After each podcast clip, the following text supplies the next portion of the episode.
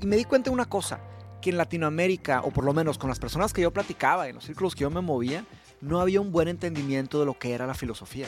Si, tú no, si uno no logra empatizar con diferentes situaciones en el mundo, uno no puede imaginarse diferentes situaciones en el mundo. Claro. Entonces uno estaría como dogmatizado a solo su propia forma de ver el mundo.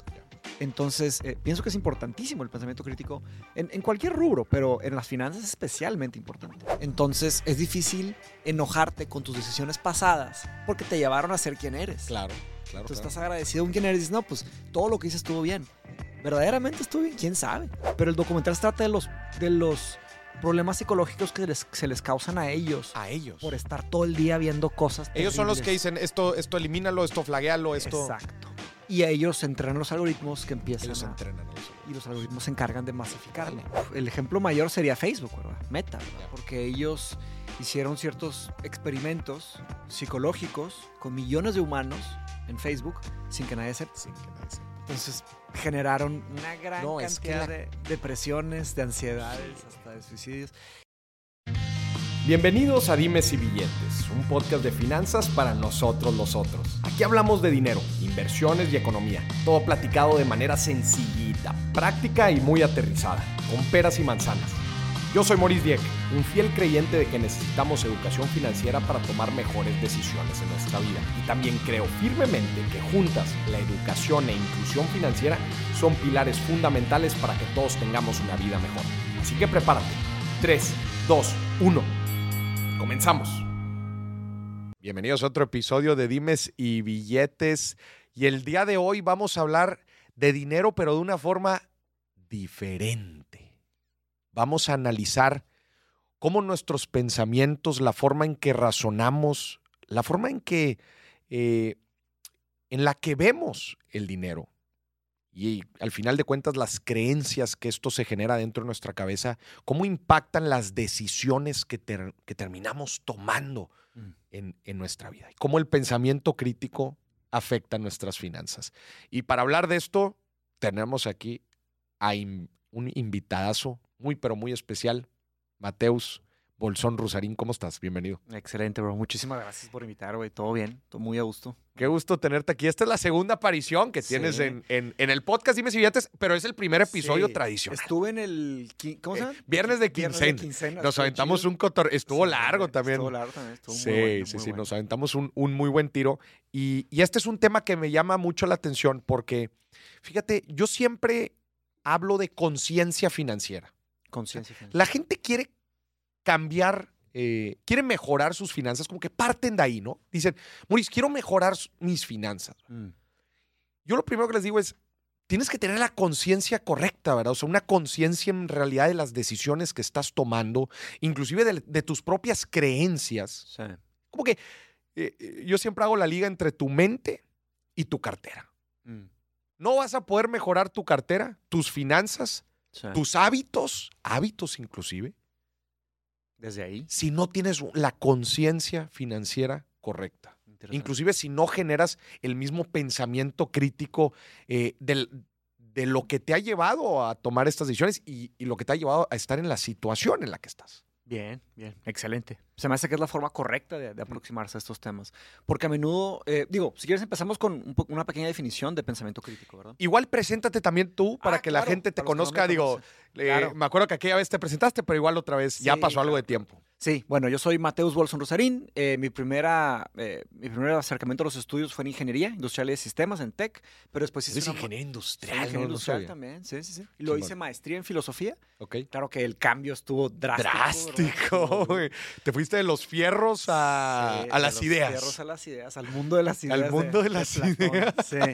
Fue una historia larga, compleja. Ahorita la cuento con alegría, pero fue difícil, ¿no? O sea, tuve que hacer muchos sacrificios, tuve que ahorrar mucho, tuve que hacer una planeación. Creo que nunca platicamos de eso, pero tuve que hacer una planeación larga porque yo, Para, para irte a la maestría. para cambiarme a la maestría, sí. ¿Qué hacías cuando te egresaste? Trabajaba en vitro. Bueno, ah, trabajas aquí en Vitro. primero trabajaba en una empresa italiana que manufacturaba vidrio para la industria farmacéutica. Ok, un vidrio de alta calidad, muy interesante. Y luego un headhunter de vitro me, me, me jaló ok. y me mandaron a Brasil como muy bien. expatriado Con Vitro. con vitro. Porque tú eres de Brasil. Yo nací en Brasil. Tú naciste en. Brasil. y Nací te jalan para allá. Sí, nací en Brasil, me vine a México con cinco años. Por eso hablo Ya. como regio. Sí, como sí, si nada, ¿verdad? 100%, güey. Sí. Pero total, me jalaron para allá como expatriado a mi patria, o sea, Sí, sí, a sí. Brasil. Entonces, pero claro, a San Paulo. Yo nací en el sur. San Paulo, una ciudad fantástica, no sé si te ha tocado ir. No, no, no. Está- no te va a encantar. Cuando quieras, organizamos allá. Tenemos Qué chido, buenos Te voy a tomar la palabra. Claro, claro, claro. Entonces, este, y me conecté con muchos internacionales. Me acabé haciendo muchos amigos de, de expatriados de otros lados del mundo. Y, pero durante mi trabajo corporativo, yo estaba un poco frustrado con la forma en la que eran las cosas y con el nivel de crecimiento y así. Y dije, pues quiero hacer una maestría. ¿Qué te frustraba? Uf, O sea, de, de- de tu trabajo per se o de, o del- o de la idea eh, capitalista del trabajo. No, no necesariamente la idea capitalista del trabajo, sino que en dónde estaba posicionado yo. Tú, Porque, no te digo, gusta. Una cosa muy sencilla de decir, el, el tráfico. O sea, yo tenía que manejar No por lo menos tres horas al día, o sea, y, y a lo mu- y a lo máximo cinco o seis horas. No. Porque yo vivía en el centro de San Paulo y mis clientes estaban en las afueras. Entonces tenía que visitar bodegas y clientes y laboratorios y otras cosas. Y también la industria perfumera, vidrio para perfume. Entonces, bien, pero no, me, me, me pagaron súper bien. Estoy muy agradecido con Vitro. Estuvo fantástico todo. De hecho, mucho de lo que soy es gracias a todo lo que aprendí con En eso. Creo que es muy valioso todo. ¿no? Entonces, Muy agradecido. Pero a fin de cuentas, lo frustrante era que yo en las noches estaba leyendo filosofía griega antigua en mi tiempo libre. Y Por, por mera. por mera pasión. pasión. Exacto. Desde muy chiquito empecé a leer filosofía, pero en esa época ya empecé a leer unos más de peso pesado. Estaba leyendo La República de Platón Ok. y estaba tocando. Entonces, música electrónica. Música electrónica. Tocaba en los antros. Eres DJ. Soy DJ, claro. A la madre, eso tampoco, Tampoco lo sabía. sabías. No. No productor, pero Ya, DJ. Pero DJ. Toqué en los mejores antros en San Pablo. Órale, qué chido. también aquí toqué un poco, pero toqué en festivales también en Austin. Toqué En dos años en un festival en Austin grande. Ya. Pero el futuro en la música electrónica no me veía exactamente. ahí, Güey, Aunque me fue chido. ¿Qué onda? Eres eres súper multifacético, güey. O sea, ingeniero, filósofo, DJ, güey. ¿Qué más falta, güey? Soy jardinero también, es una jardinería. No, y cocinas Me muy encanta. rico, y cocinas muy gracias, rico. gracias. Pendiente de nuestra posada, que tengamos nuestra posadita que ahí. tener nuestra posada, Sí, sí, sí. güey. Este, ahí luego que regresen todos los compadres. Todos los compadres que andan Eh, Tu fuera. hermano está en Tailandia, Diego en la Sí. Ciudad de México, Roberto en Qatar, ¿no? Se fue al mundial. Creo que está en el Mundial, Ya, sí. Bueno, ya. total, este, ya que estén Tienen todos que volver todos, Sí, vamos a tienen ir que volver eventualmente. Hacemos la posada. Pero total, sí, entonces yo, yo siempre tuve mi outlet artístico, Ok. pero decidí transformar, claro, no la parte de música electrónica, sino que la parte filosófica, eh, integrarla, porque no dejé de ser ingeniero, o sea, Ujú. sigo siendo ingeniero. Traba- trabajé en ventas muchos años, ventas internacionales. Entonces, eh, integrarla a mi forma de ser, mi Ok. forma de pensar. Ok, ok. Pero claro que el camino típico es hacer el MBA, Mm. ¿Verdad? Entonces muchos amigos, igual amigos tuyos también, todos MBA, MBA, MBA. Yo dije, quiero diferenciarme. Como quiero the, cor- the corporate ladder, el, el camino corporativo tradicional es eso, ¿no? O sea, tú trabajas unos dos, tres, cuatro años a lo Ujú, mucho, ujú. te zumbas el MBA, que, que, que porque el- el- la carrera profesional te topa, ¿va? o sea, si no te avientas el, si no te avientas el MBA ya no puedes tener acceso a ciertos puestos eh, ejecutivos. Y la Hay un tipo de inflación, ¿verdad? Sí. O sea, de temas de que antes necesitabas una carrera, ocupas una maestría, y lo, lo que ocupabas maestría, ahora ocupas doctorado. Sí. Eso es un tema de inflación. Eh, y sí, es el camino típico.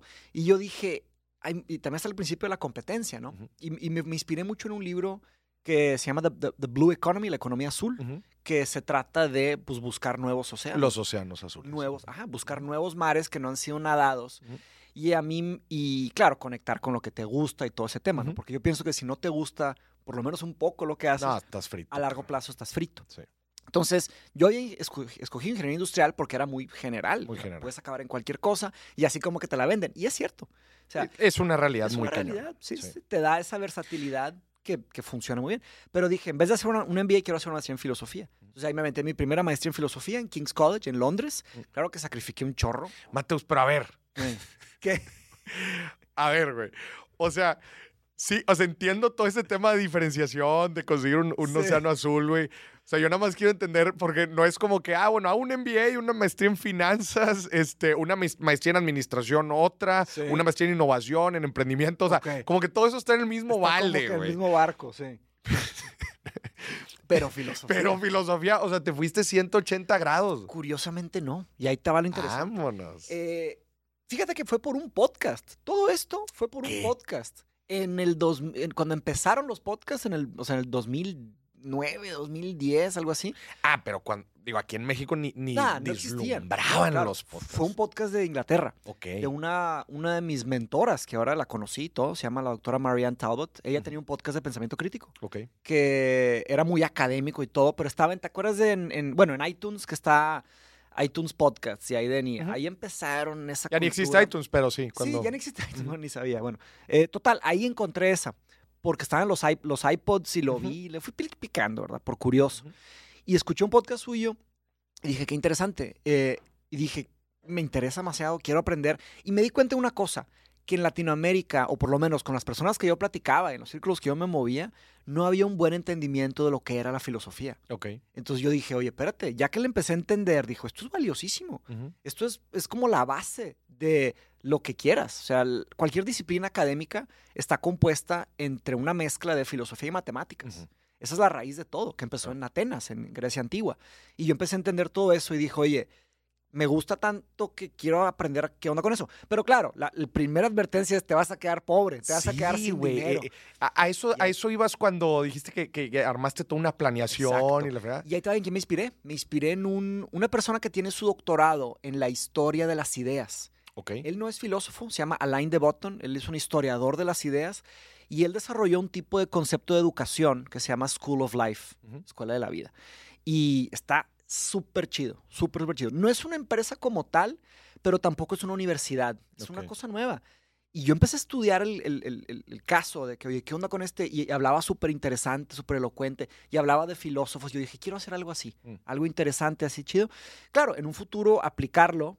Y mi, mi intención no fue desde el principio y no es acabar en la academia convencional, tradicional. Sí, a meterte a trabajar en una universidad, Exacto. etc. Además, porque las oportunidades en Latinoamérica pues, son limitadas. Sí, ¿no? El tema del sí, pago, entonces, tú sabes todo este tema. Pero claro que las recompensas, eh, dije, está muy difícil que me funcione, pero si lo hago funcionar, me va a ver muy bien. O sea, esa era como la idea de, de entrar a la maestría y decir, bueno, pues terminando, encontrar una forma de aplicar esto que... Exactamente. esto que e- Esa era la idea. Ok. Súper abstracta, todavía Sí, no sí, sí, todavía no lo tenías. Claro que todos se me fueron encima, como te imaginarás. Sí. ¿Qué estás haciendo? Sí, güey. ¿Ya estabas casado? No, no, no, No. Estaba soltero, estaba soltero. Ah, estás sí. 100% soltero. Sí, siempre soy soltero. A Patti la conocí, ya que decidí, me vine a Monterrey, estaba en San Pablo, me vine a Monterrey a ahorrar una lana, a trabajar aquí, juntar algo, a ahorrar. Y en ese inter la conocí. Y ella se fue a hacer maestría a Barcelona Ok. y yo me fui a hacer maestría a Londres. Ah, ya, chido. Entonces ahí ya, ya empezamos a andar aquí y nos fuimos de novios allá. Ya. Pero total, eh, el punto fue que yo dije, deben de haber otras formas de trabajar que todavía no se desarrollan Ok, y que yo pueda descubrir. claro. Esa era mi idea. ¿Y en quién confié? En mí, ¿sabes? Y mis amigos les decía en la época y todos de Güey, Qué que, locura, ah, qué bien, Mateus, qué padre. Y yo de que, o sea, por dentro, Por "Este dentro ya valió. ya ma-". valió madre, güey. Y yo pues confié en mí. No, no sé cómo reaccionaría yo si mi hijo me sale con eso. Cañón, sí. Oye, ya yo todo esto, he estado trabajando en Ah, esto, sí. ¿no? Como que el camino pinta algo así y de repente me dice, quiero un 180. Pues tú sabes que, bueno, mis papás son divorciados. Y entonces mi mamá fue con la que platiqué. Mi papá vive en Manaus, en Amazonas, tiene Sí. y todo. Pero le dije, mamá, quiero hacer esto. Y me dijo, Mateus, claro que sí. Te Ah, dijo. Me dijo así, claro que sí. A la madre. Dijo, se te olvida que tu mamá está loca. Tienes que hacer esto. Ay, qué Dijo, chido. la vida es muy corta para estar. Quedarte con las ganas. exacto. Pero además en un segundo momento me dijo, Mateus, tú te lo ganaste. O sea, tú te lo ganaste porque yo creo que le tenemos una deuda a nuestros padres. Porque pues literal y metafórica. ¿verdad? Todo lo que han invertido de tiempo y dinero. La inversión nosotros. en 18 años. Imagínate, compadre, sí. Sí, y ni siquiera en términos de inversión, sino que su, su amor por dedicarse tanto a, a- Claro. a un ser, ¿no? Entonces, eh, mi mamá dijo, te lo has ganado porque la neta me iba muy bien en el trabajo. Sí, me iba muy, muy bien y estaba avanzando y avanzando, avanzando y pues ella confió en mí.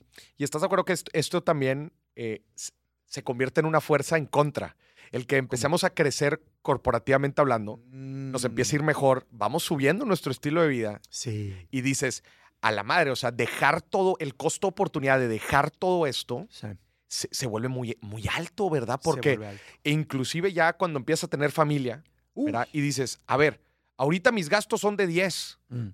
Dar un salto de riesgo, emprender un negocio, irme a una maestría, cambiar por completo de vocación, Sí. se vuelve una decisión bien difícil Cada porque dices, más.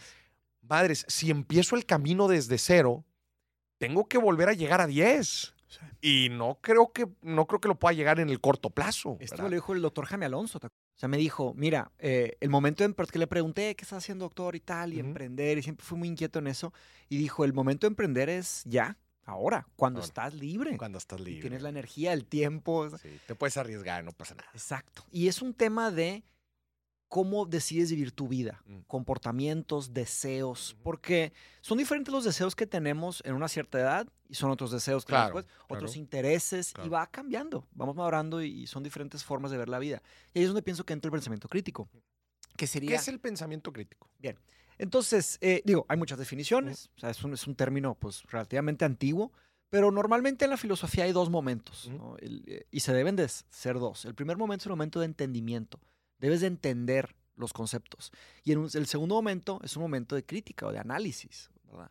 En donde ya que entendiste lo que estás leyendo, aprendiendo, lo debes de cuestionar. Ok. ¿Por qué? Porque así es como se avanza en la filosofía. Se hacen eh, argumentos y contraargumentos. Así es como se va. Visto, visto así de, de- con un ejemplo muy práctico, oye, si yo estoy viendo aquí una taza, primero tienes que entender la función, o sea, qué es la taza, ¿verdad? cómo funciona la taza, por qué tiene el mango, etcétera, y después criticarla. Oye, creo que podríamos cambiarle aquí esto, lo otro, creo que la podríamos pintar de otra forma, ¿no? Es un ejemplo. es- exacto. Las Ahora, finanzas. Primero tengo que entender en dónde estoy parado, ¿verdad? Los, Mm. los fundamentos básicos de ingreso, egreso, dónde estoy. utilidad, dónde estoy, las deudas que tengo, a quién le debo, etcétera. Y después criticarlas. Exacto. ¿Estoy en lo correcto? Perfecto, perfecto. Y eso funciona para cualquier disciplina, Mm. o sea, sea economía, sea psicología, sea filosofía, sea matemáticas, física, ciencia, química, todo, todo, todo. Es como que la base de la educación en sí. Ok. Eh, cuando dejamos de ser críticos, dejamos de cuestionar, nos hacemos dogmáticos. El dogma es el que ve el mundo así. Ok. Es solo ver unas poquitas cosas. Entonces, Ese, eh, o sea, a ver, dame un ejemplo así de, de un dogma, ¿no? o- lo, lo dogmático sería, por ejemplo, si de pronto dejo, de- el ejemplo de la taza, de pronto dejo de cuestionar por qué es redonda. Me fijo en todo menos en ¿Por qué es redonda? Entonces me estoy dogmatizando hacia De que- un estilo. De que así tiene que ser las eh, cosas. de que así tienen que ser las cosas. ¿Por qué son así las cosas? Y ahí nace un mundo entero. Y nace un imaginario entero de posibilidades nuevas. Pero hay una cosa importante que un filósofo, eh, digo, no es una frase suya, pero la idea de que nos falla la imaginación. Eh, Ok. failure of imagination, una, una falla de imaginación es peligrosísima. Porque cuando estás en un momento de tomar una decisión, sea de cómo vas a usar tu día o cómo vas a usar tu presupuesto, que todos tenemos presupuestos limitados, a veces se te falla la imaginación de qué otras cosas podrías hacer. Ok. Entonces ahí creo que aquellos que están despiertos a más posibilidades. Porque, y digo posibilidades porque si ni siquiera sabes que hay posibilidades, Claro. es imposible, imposible. hacer algo diferente. Si solo piensas que hay ABC, pues nada más vas a hacer ABC. Eh, ahora, si sabes que hay ABC de EF, puede que continúes haciendo ABC. Claro. Ese es otro tipo de verdad. Pero, pero de eso se trata, ¿no? De, de- de ver cuáles son la- los diferentes caminos que tengo, poder hacer una, una comparación, una evaluación correcta y decir, ah, sí estaba bien. Justo. Y eso, a ver, eso yo lo, lo- lo puedo ver aplicado, por ejemplo, en las inversiones. O el, o el mismo concepto del, del costo de oportunidad. Mm. ¿Estás familiarizado con el concepto del costo de oportunidad? o menos, ¿me lo recuerdas? Costo de oportunidad básicamente es el costo o lo que pierdes Por, dejar, por hacer una cosa en por vez de hacer una otra. cosa en vez de otra. Pero tú cómo vas a conocer el costo de oportunidad si no conoces las otras opciones? Exacto. ¿Me explico? Sí, En sí. una inversión, inversión A, inversión B, Mm. pagaré A, pagaré B, propiedad A, propiedad B, negocio A, negocio B. ¿Cómo voy a saber si estoy invirtiendo en el negocio correcto? ¿Cómo sé si esta es una buena oportunidad de inversión si no la he evaluado o comparado con otra? Deja tú eso. Ni la entiendes. Ni siquiera entenderla per se. Sí, la teoría primero. La teoría Sí, primero. sí, sí. Y eso, aplica en, en- en las inversiones, pero igual también en las finanzas personales, ¿verdad? O sea, ¿Cómo ¿cómo, sería? Finanzas personales sería, eh, la definición sería el uso de nuestro Mira, dinero y tiempo. a- mí me gusta, eh, a ver, inversiones personales pues también caen dentro de finanzas personales, pero a mí me gusta como que verlo un poquito eh, separado. Finanzas y inversiones. finanzas, inversiones, digo, en, en realidad cae todo dentro de la misma, dentro de la misma, eh, el paraguas. el- del paraguas, pero a mí me gusta hablar de finanzas personales como referirme un poco más a el presupuesto, la administración personal, eh, el ahorro, ¿no? Este, to- to- to- como los fundamentos básicos que te van a permitir después invertir. Al final de cuentas, todo, ver, todo es de- dentro del mismo paraguas, como lo acabas de decir. Pero dentro de las, de las finanzas, ¿no? de la administración personal, ¿cómo sé si lo que estoy haciendo está correcto o no? ¿Cómo sé si estoy ahorrando lo suficiente o podría ahorrar más? ¿Cómo sé si este es un sano nivel de endeudamiento? ¿Cómo sé si estoy Mm. gastando... eh, Uy, eh, Qué pe- pregunta peligrosísima. me explico. Sí, sí. ¿Cómo vamos, a, ¿Cómo vamos a saber si estamos tomando buenas decisiones con nuestro dinero o si podemos tomar mejores si no conocemos? Sí, sí, Creo que va aparte ahí también todo el tema de pensamiento crítico en las finanzas. Sí, sí. Entonces, eh, hay, un, hay un- una palabra importante en el pensamiento crítico que sería el concepto de la empatía. Ok. ¿Por qué? Porque si, tú no, si uno no logra empatizar con diferentes situaciones en el mundo, uno no puede imaginarse diferentes situaciones en el mundo. Claro. Entonces uno estaría como dogmatizado a solo su propia forma de ver el mundo. Ya. Entonces, eh, pienso que es importantísimo el pensamiento crítico en, en cualquier rubro, pero en las finanzas es especialmente importante. Háblame algo, dame un ejemplo de dogma dentro de las finanzas. ¿Qué- ¿Cómo se podría ver un dogma dentro de las finanzas? Eh, pues sería, por ejemplo, o en solo los negocios. Claro que yo sé muy poco de finanzas, pero está padre eso porque es un buen Me- ejemplo. Y me das también ejemplos muy fundamentales. O Sí, sea, exacto. muy. Que sería que la única forma de invertir es en las acciones, por ejemplo. ya. O los Eh, bienes raíces son siempre la mejor. Ajá. Son o- siempre la mejor inversión. Exacto, los bienes raíces. son los mejores. O eh, cuando tengo poquito dinero no puedo invertir. Ya. Esas son las típicas, ¿no? Estamos los- y los mitos, ¿no? Mitos, Sí, dogmas, que, que creemos ciertos, pues porque igual y nuestros papás nos los dijeron, Sí, o nuestros amigos no lo, lo escuchan en la calle, ¿no? Muchos dogmas vienen de dejar de explorar nuevos campos, nuevas ideas, nuevas, practicar con nuevas personas. Eso sería algo que nos puede dogmatizar, ¿no? Duda, ¿dónde está el límite? Mm, ¿Límite en qué? ¿De, de, de dogma y de, es- y, ay, de crítico? Sí, o sea, Ya. eh, y haciendo un poco también la referencia con la, la paradoja de la elección.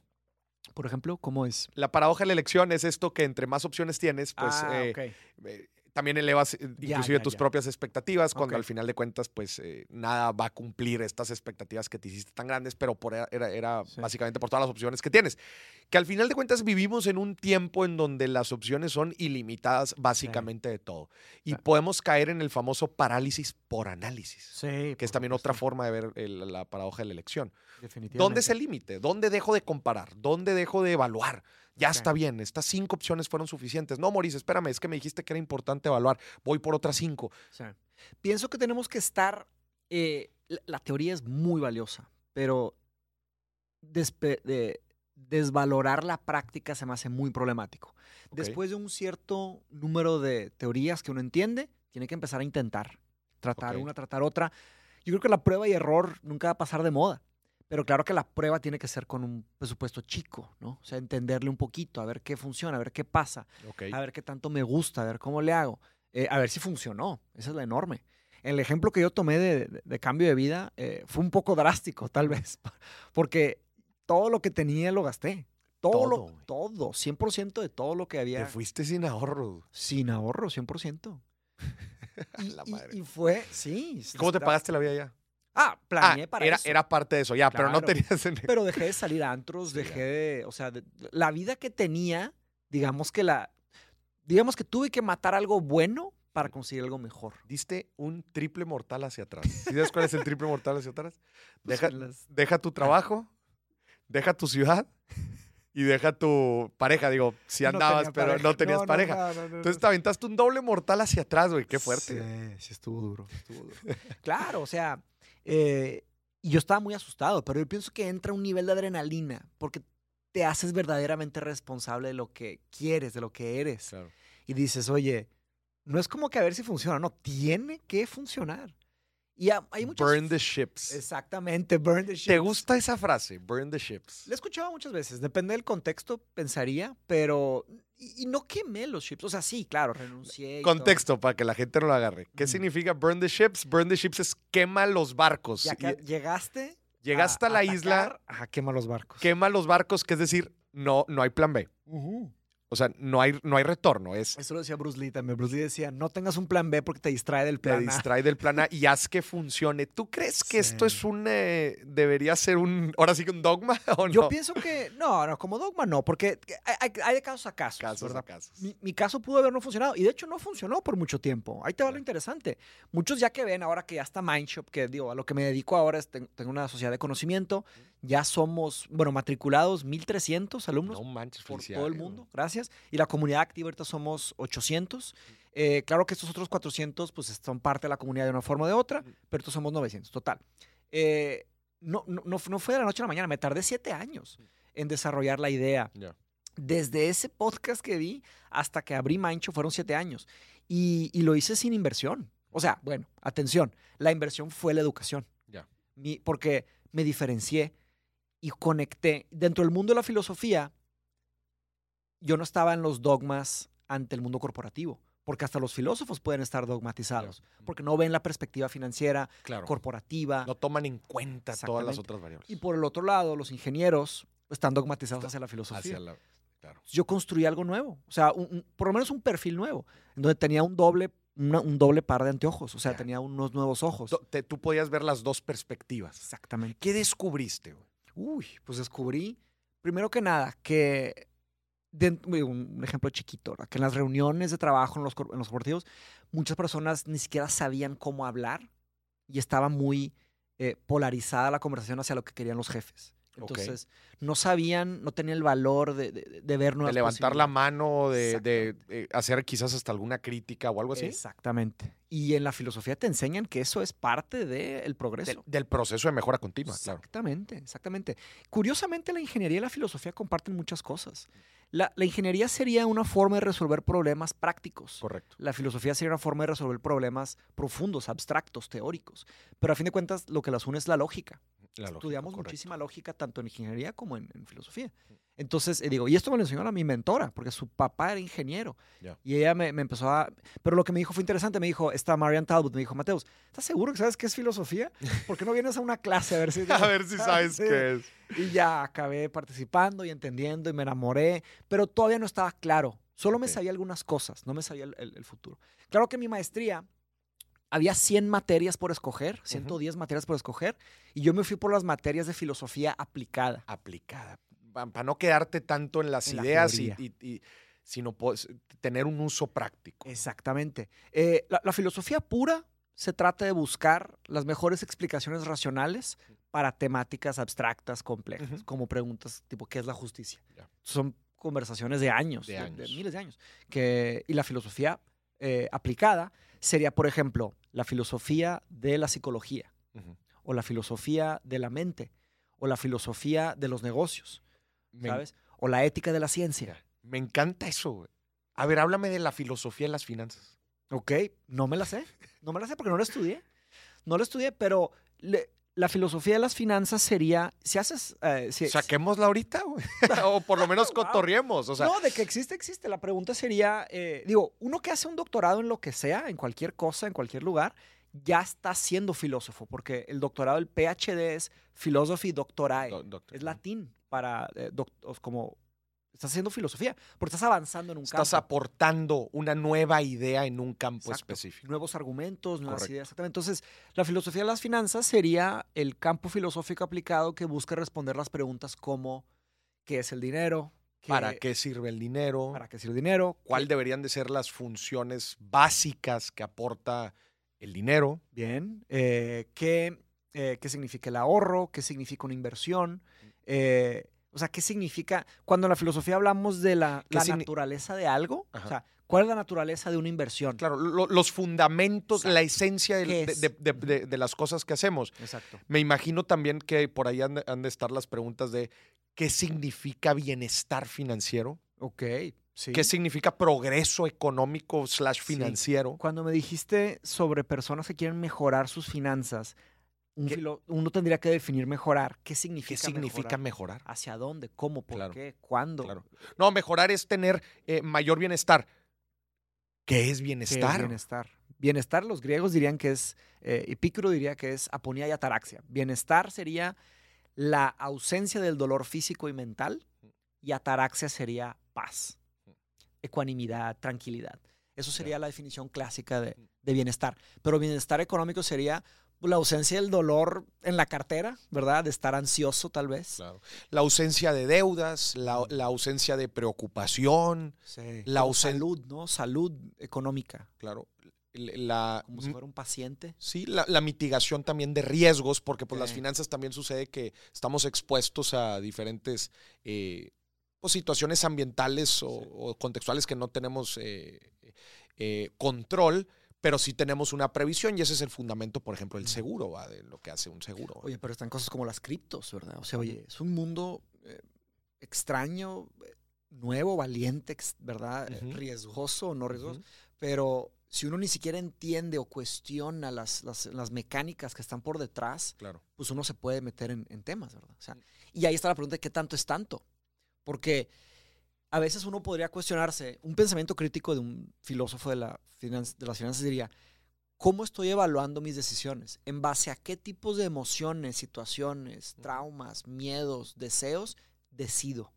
Ok. que, que- que estoy tomando decisiones con viendo hacia solamente hacia mí, hacia el pasado, veo la, la situación de mi país, veo la situación del mundo, o sea, la geopolítica, todo esto. ¿Cómo es para ti el proceso de decidir al hacer una inversión? ¿Cómo, cómo ha sido para ti esto? Hay diferentes eh, perspectivas. Creo que, por ejemplo, está una perspectiva muy financiera, así le llamaría, que es pues muy num- numérica, ¿verdad? Yo saco el Excel, pues haces ciertas comparaciones, ciertos cálculos, que comparas rendimientos, comparas riesgos también. Con prácticamente, fórmulas, fórmulas estructuradas. eh, en, en- en rendimiento sí, rendimientos, en el riesgo hay muchas formas de evaluar el riesgo, no sé, desde los bonos que tienen una calificación crediticia, ¿verdad? Mm. hasta los bienes raíces, pues bueno, hay que analizar un poco también la parte El- legal eh, y la parte estructural. Eh, en- y en los negocios ya te meterías a un, a un tema mucho más profundo de diferentes variables, ¿no? Confianza De- también, ¿no? De los intangibles. sí, ¿no? eh, en, en todas las asset classes hay un componente de, de- de intangibles, pero a lo que voy es, ¿cómo, a, a tu pregunta de cómo evaluarías Sí, sí. número uno, creo que está esta parte financiera, ¿verdad? O sea, el- el- el la parte dura, no pura y dura del dato, ¿no? Llamémoslo así, Como que frío, o sea, el número. frío. Pero luego yo también platicando con la gente, le digo, no, acuérdate que el Excel no duerme. mm, El Excel no duerme y el que, el que duerme eres tú. ok, ok. Porque El Excel tú- siempre va a estar. Tú no puedes tomar una decisión 100% basado Ah, ya. en la lógica financiera. No, Maurice, eh, te, es dormir. te voy a poner un ejemplo. Te voy a poner un ejemplo. La decisión financiera, eh, tengo dos opciones, A o B, ¿verdad? Dos Mm. negocios. Y ya lo, lo vi por derecho y al revés, de que el negocio A es el, es el, es el, es el correcto. El que da más rendimiento. El que da más Correcto. rendimiento, el correcto, en donde tengo más experiencia, en donde sé. Me siento más cómodo. Esa es la parte A. Pero ¿sabes qué, Maurice? Ese negocio me requiere irme a vivir a Los Ángeles. Y mi esposa no quiere.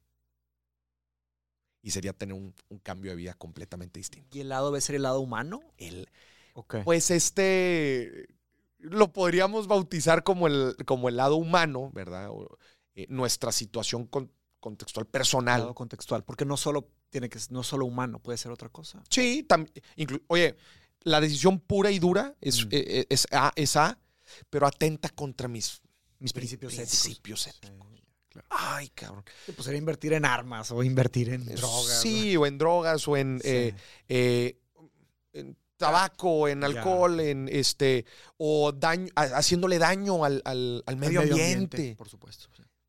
¿Me, me explico? Entonces, claro. por eso eh, no anda más este. Sí, eh, y ahí está complicado el tiro. se porque empieza ¿qué a ser tantas- se complicado. empieza a ser complicado. Entonces, como que es también este balance de lo que te dice el Excel. Y le digo, pues sí, papá, pero, pero no siempre le. Y, y por eso también es una de las cosas que yo le digo a la gente de eh, una inversión exitosa es aquella que cumple con los objetivos que tú te planteaste. No necesariamente, no, invertiste mal porque no ganaste todo lo que pudiste ganar.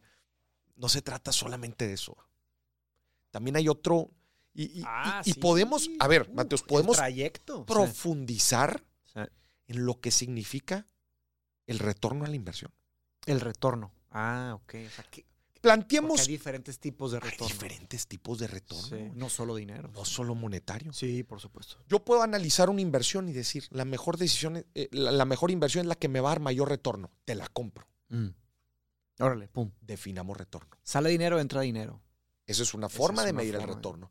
Otra forma de decir es el impacto que yo quiero tener en la otra persona. Sí, pues el, el- el- el inversionismo de impacto se llama, ¿no? Impact investment. Está buenísimo. Impact investment o este y, y ahí Árboles plantados, niños le- Y- que aprendan a que leer. aprendan a leer. Sí, Y, Vidas y- a ver, entiendo, ya te metes a un tema muy intangible. Sí. Algunas cosas muy tangibles como niños impactados, árboles plantados, pero hay muchas otras cosas que, Que no se pueden medir. que no Sí, se sí, pueden sí. medir. Bueno, pues mi, mi- mi caso que digo, no sé si se, digo, según yo sí se puede ver la educación como una inversión. Es una de las grandes, pensaría yo, argumentaría yo, ¿no? Entonces, eh, yo invertí en mi educación y sí, hoy me, me está yendo bien, estoy eh, avanzando mejor eh, financieramente hablando, pero eh, todo lo que aprendí, todo lo que conocí, todas esas personas, esas Mídelo, conversaciones, mídelo. es imposible. Imposible. Es imposible medir.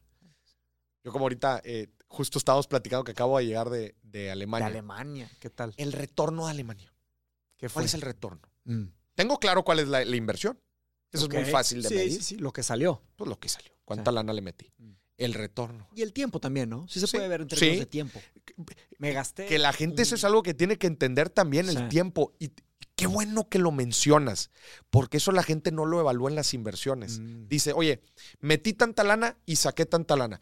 Pues sí, papá, pero le invertiste no sé cuántas horas a la semana por no sé cuántas semanas. Sí. Y en la otra inversión no tenías que tú ni siquiera dedicarte tiempo. Ibas a ganar menos, pero no ibas a invertir tanto tiempo. Digo, ya te metes en un Sí, tema súper... otras cosas. Eh, Sí. el, el costo-oportunidad del dinero y del tiempo. Porque cuando hablamos de costo-oportunidad no nada más hablamos de finanzas. Mm. Hablamos también, es de recursos en general. De recursos. y tenemos tiempo y dinero. claro, claro. No, y los jóvenes son ricos en tiempo. En tiempo.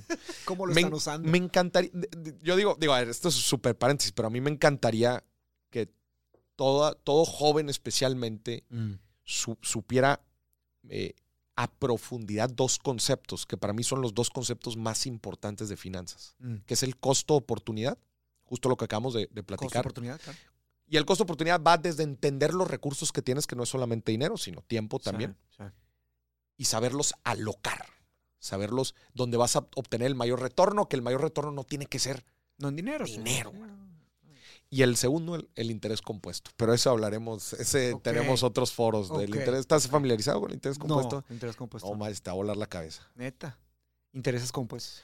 Interés compuesto, pues es esta, que, que otra vez tiene un impacto financiero, pero un impacto en la vida real, que es estos eh, pasos de mejora continua, constantes, marginales, aplicados a través del tiempo, generan pues resultados exponenciales.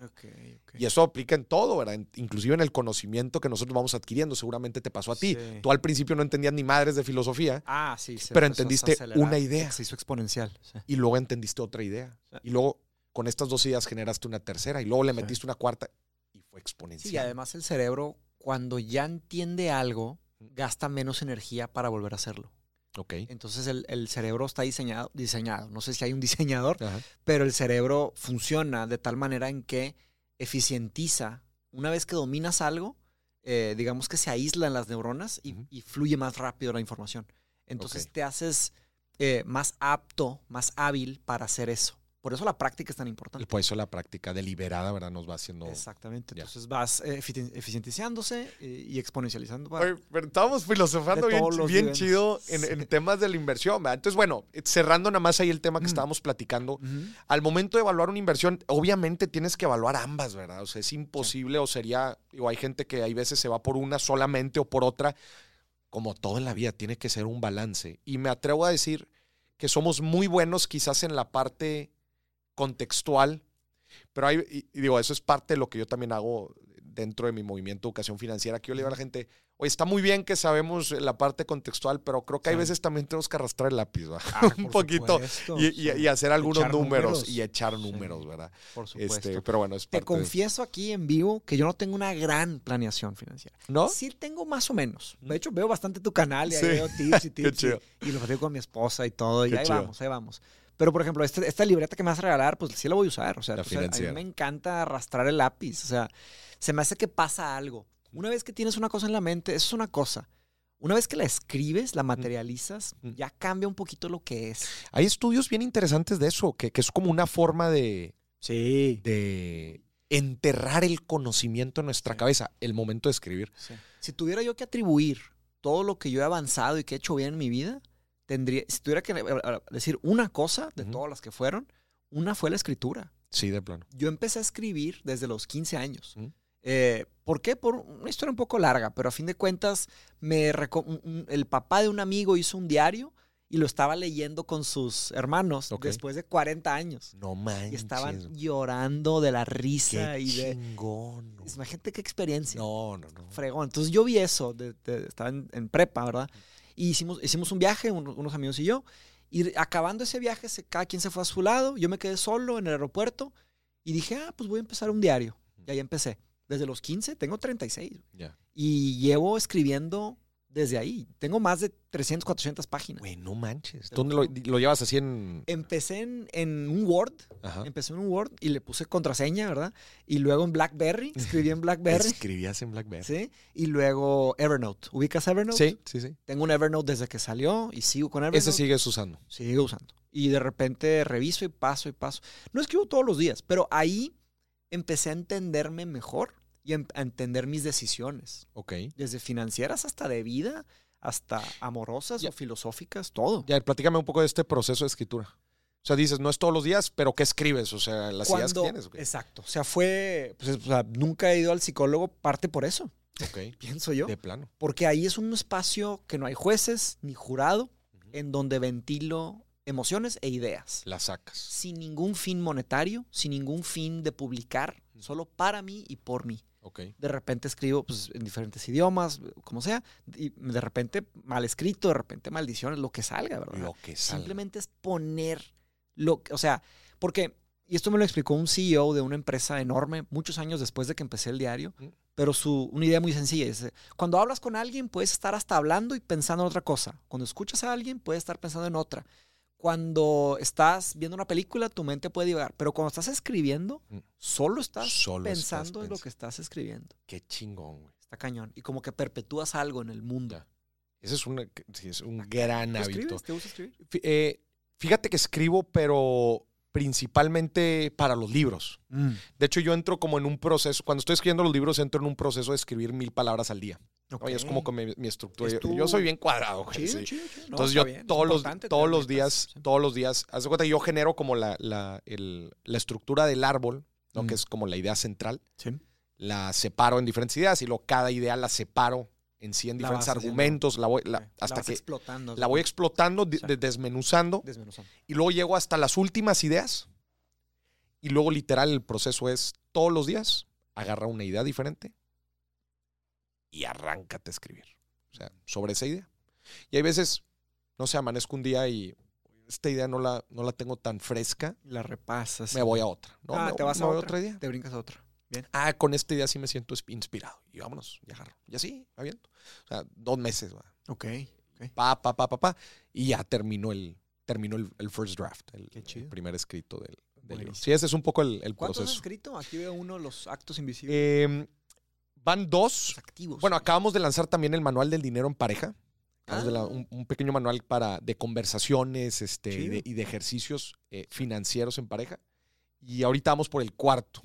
Que el cuarto sale, yo creo que a principios del 20, mediados del 2023. Mm, Es el cuarto. No, no voy a decir, no voy a decir tampoco de qué Ni se trata nombre, porque es nada. este nada, no, no, nada. Qué chido. Porque qué es chido. sorpresa, es sorpresa para la gente. Saben que tiene que ver con finanzas.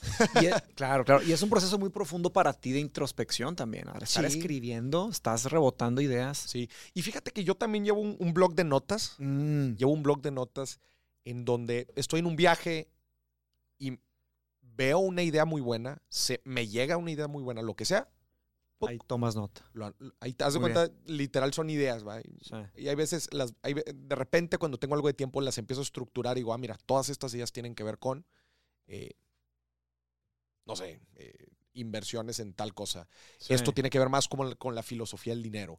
Este, y así empiezo a estructurar. Este, inclusive me llegan muchos pensamientos económicos. O sea, ahora que estuve en los viajes, por ejemplo, ¿Cómo te fue allá en Alemania? pues estuvo muy, muy chido. güey. Neta.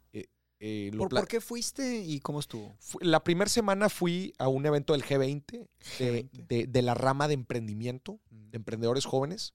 Está padre porque te llenas de ideas de todo el mundo. Ok. O sea, son culturas muy distintas. eh, Estaba India, estaba Francia, estaba Canadá, estaba México, estaba Nigeria. eh, ¿No? Entonces, como que empiezas, Alemania, por supuesto. Claro. eh, Bastante. vas teniendo como perspectivas y todo. diferentes perspectivas, pero a todos nos une una misma línea, que es el crear soluciones, ¿verdad? To- Claro. Todos somos emprendedores. Sí. Entonces, tener esa, eh, ese tipo de foros está, está muy, la neta, muy chido. Eso estuve, estuve una semana en Hamburgo y luego la otra semana eh, me quedé una semana extra que estuve eh, media semana en Berlín y media semana en, en Múnich. Pero, Uh. pero yo soy fan de la Segunda Guerra Espérate, Mundial. fuiste al Oktoberfest. Fue en no, octubre. no, no, el Oktoberfest es la última de septiembre y la primera de octubre. Ah, ya. Sí, justo no me, No, no, me, no me tocó. Ya. Pero Alemania, como sabrás, es un país cargado, número uno, de historia del siglo XX y Sí. número dos, es un país econ- eh, muy interesante analizar económicamente hablando. Berlín, justo eh, lo estábamos platicando esta semana, creo Pero, que ni Perdón, pero ¿por qué es interesante económicamente hablando, dices?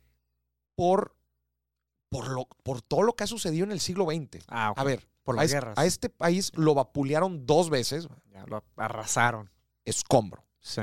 escombro. Qué cosa. No nada más eso. Está- se lo dividieron como rompecabezas. No nada más eso. Además de que se lo dividieron en rompecabezas, dos ideologías contrapuestas completamente distintas, viéndose a los ojos todos los días. Eso sucedió en Berlín. No creo que... Con el muro de Berlín y todo eso. la- lo eh, no conozco ningún otro lado en donde una ciudad Mm. se haya visto a los ojos con dos ideologías contrapuestas. Una misma ciudad. Países sí. Vietnam, Corea. este, Mm. terminaron Claro, en algún claro, momento claro. separados Pero por en- dos ideologías, pero un país. En no- uno. no en una mismo. ciudad. Ah, en una ciudad, ya. Está bien loco, está súper loco eso. Sí. Entonces, y, Sí, es muy interesante. y te das cuenta, 2022, ¿verdad? En el año en el que estamos, que la reunificación de Alemania fue en el 90. Mm. Cayó el muro de Berlín en el 89. Con Paván, 30 años, güey. O sea, no, no va no nada. manches, o no va nada. sí. Alemania apenas está redescubriendo. o sea, Sí. No tienen muchas cosas muy claro. Es, es a lo que voy. Pero es una cultura bien interesante. También económicamente hablando, te digo, este es eh, la, la idiosincrasia alemán. Mm. Estos carnales son metódicos. Sí. Por eso los hace buenos ingenieros. Pues Volkswagen, este, Mercedes. Las armadoras no, principales del mundo son, o sea, son alemanas. La ingeniería alemana es conocida en todo el mundo. sí, estos sí, güeyes saben que del 1 sigue el 2, del 2 el 3, del 3 el 4 y sigue ese proceso, papá, hasta que salgamos de jodidos. Exacto. No, están cañones. ¿Cómo? Mis respetos. ¿Cómo pueden ser la quinta, cuarta economía del mundo? Después de todo eso. Después de todo eso, güey. Es. Eso es lo que yo quise ir a descubrir. Y sabes que, a ver, hablando de un poco de filosofía, Mm. justamente estaba hablando con, con un eh, británico. Ya ves ahora que, que Gran Bretaña está- tiene un desmadre políticamente sí, hablando. definitivamente. Y la moneda has estado está- siguiendo? Más o menos, más o menos. O sea, desde, desde que falleció la reina y luego pues, los cambios de primer ministro. Cambios de primer ministro lo loco. Y, cambio, y- la situación económica tampoco apremia, ¿va? o sea, No. le, le está dando duro la inflación, Exacto. etcétera. Y también el tema de pues, la guerra, o sea, en Ucra- Ucrania y hay muchos, muchos Sí, sí, sí. este, inmigrantes. Y y, inmigrantes. no, en, en general, el tema de la energía. no, y te digo algo, eh, no han terminado de sentir los efectos del Brexit. Mm, también. Acuérdate que el Brexit fue justo en pandemia. O sea, fu- fue, justo antecitos de pandemia. Entonces, y luego fue pandemia, entonces los encerraron a todos. Entonces, no han terminado No, de ver los sí. efectos, las consecuencias Sí, del, Brexit. Entonces, punto. eso también lo están empezando a ver. Sí. Y justo estaba hablando con, con un británico ahora y me decía, ¿sabes cuál es la diferencia de Alemania y, y Gran Inglaterra, Bretaña? Inglaterra. Dice, nosotros nos seguimos creyendo imperio. Lo de la monarquía y todo esto. sí.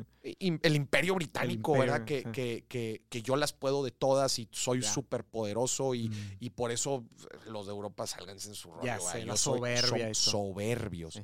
Dice, si entendiéramos que ya dejamos de ser un imperio, la romperíamos. Dice, ese es el beneficio de Alemania. Que ellos ya Al- superaron ese Alemania es un paradigma. país, y me, me impactó la frase, es un país sin ego. Compa, el ego se, lo, se lo quitaron en el siglo XX Sí, cierto. a, A, bombazos. sí. a bombazos. Eh, está muy caro. Y dice. Eso te dijo el británico. Eso me dijo el británico. No me dijo, ve los números. Capital exportador a Europa. Capital industrial de Europa.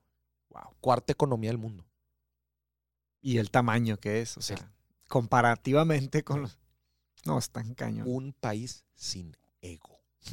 me llamó un chorro la atención ese rollo. Wow. Y además, obviamente que me lo dijera un británico, ¿verdad? Sí. Dijo, güey, es que que entiende la idea de Sí, raíz. dice O sea, el Brexit fue una decisión de- imperial. sí. A mí me interesa Inglaterra no por su presente, sino por su pasado. No, es una, lo- el imperio británico Sí. es una locura, güey. O sea, cómo prácticamente las raíces del mundo moderno Sí, vienen de ahí. pues, o sea, vienen de ahí. fue eh, Fra- eh, Roma, o sea, Italia, Francia, Holanda y luego Reino Los, Unido. los imperios. el ajá. número uno, ajá, Reino Unido y ahora Estados Unidos. Entonces, como que el- esa pasada de... Lo que me gusta de Inglaterra es, claro, ahorita está en una situación muy, muy difícil para ellos, pero para nosotros es muy buena, porque la moneda está barata, Sí, sí, sí, sí, comparativamente. Y se va a recuperar. O sea, se va a recuperar, No, sé qué tanto. Y, vienen dos años bien interesantes, güey. Sí. Para que. o sea, vienen dos años eh, globalmente hablando. Sí, globalmente hablando. O sea, vienen crisis eh, en todos lados. Este, depende mucho de lo que pasa en Ucrania y, y Rusia, ¿verdad? O sea, que, cómo se comportan los mercados y todo. Sí, pero no nada más eso, güey. O sea, ¿Qué más? creo que eh, la inflación, desde luego, que ha sido un, un factor importante que ha empujado las tasas hacia arriba y las tasas hacia arriba, pues, generan una, una pues, una, una- un debilitamiento de la actividad económica que lleva, que, no ha terminado de solidificar post pandemia. O sea, esto- Ah, sí, todo esto se siguen arrastrando. se sí, sigue arrastrando, ¿no? No sé si has visto últimamente las noticias de las principales tecnológicas despidiendo gente a lo, a Ah, lo idiota. sí. Este, y pues es- todos estos son sintomitas, ¿verdad? Son sintomitas de Curiosamente me salió una oportunidad de trabajo en la industria de la tecnología. En, en Inglaterra, de hecho. en Inglaterra. Sí, estoy pensando. Y sería lo que dijiste de que irte a... a- Te como- voy a decir algo. ¿Sabes francés? No. ¿No sabes francés? Bueno, Italiano nomás, sí. Te voy a decir algo. La neta, estando en Europa ahora en, en junio también me, me fui, estuve platicando ahí con, en diferentes países. El, tienes un, un handicap muy fuerte si sabes español e inglés. No, no, no. O sea, pues es que en cualquier negocio, imagínate la cantidad de mercados que puedes atender. Por supuesto. Y, y tú dirías, oye, pues los españoles también. Los españoles no saben tanto inglés. ¿eh? Sí, es verdad. es Los verdad. españoles no saben tanto inglés. Sí. Y ojo, muchos países europeos tampoco saben tan bien inglés. ¿eh? Es Eso yo verdad. me he dado cuenta. Digo, los jóvenes hay más o menos. Sí. Pero, En Alemania, ¿cómo te fue con el tema del idioma? Más o menos. eh, eh, eh, a ver, también me moví en mucho lugar muy... muy eh, internacional. muy internacional, muy turístico, entonces con el inglés no tienes tema. El alemán es, es sí, un no. señor idioma, o sea, es, sí, sí hay que manejarlo un poquito con, con respeto. por supuesto. Pero Y aprenderlo te toma. Sí. yo regresé fascinado a Alemania, o sea, sí, Qué chido. creo que ¿Vivirías allá? fácil, ¿Neta? fácil. Un amigo se quiere ir. Un amigo consiguió el pasaporte eh, español y él me dice, Mateus, yo cuando me llegue el pasaporte me voy a ir a vivir a Alemania. Le Alemania. encanta Alemania. sí. Y es DJ, aparte de No la creo, no creo que es para todos.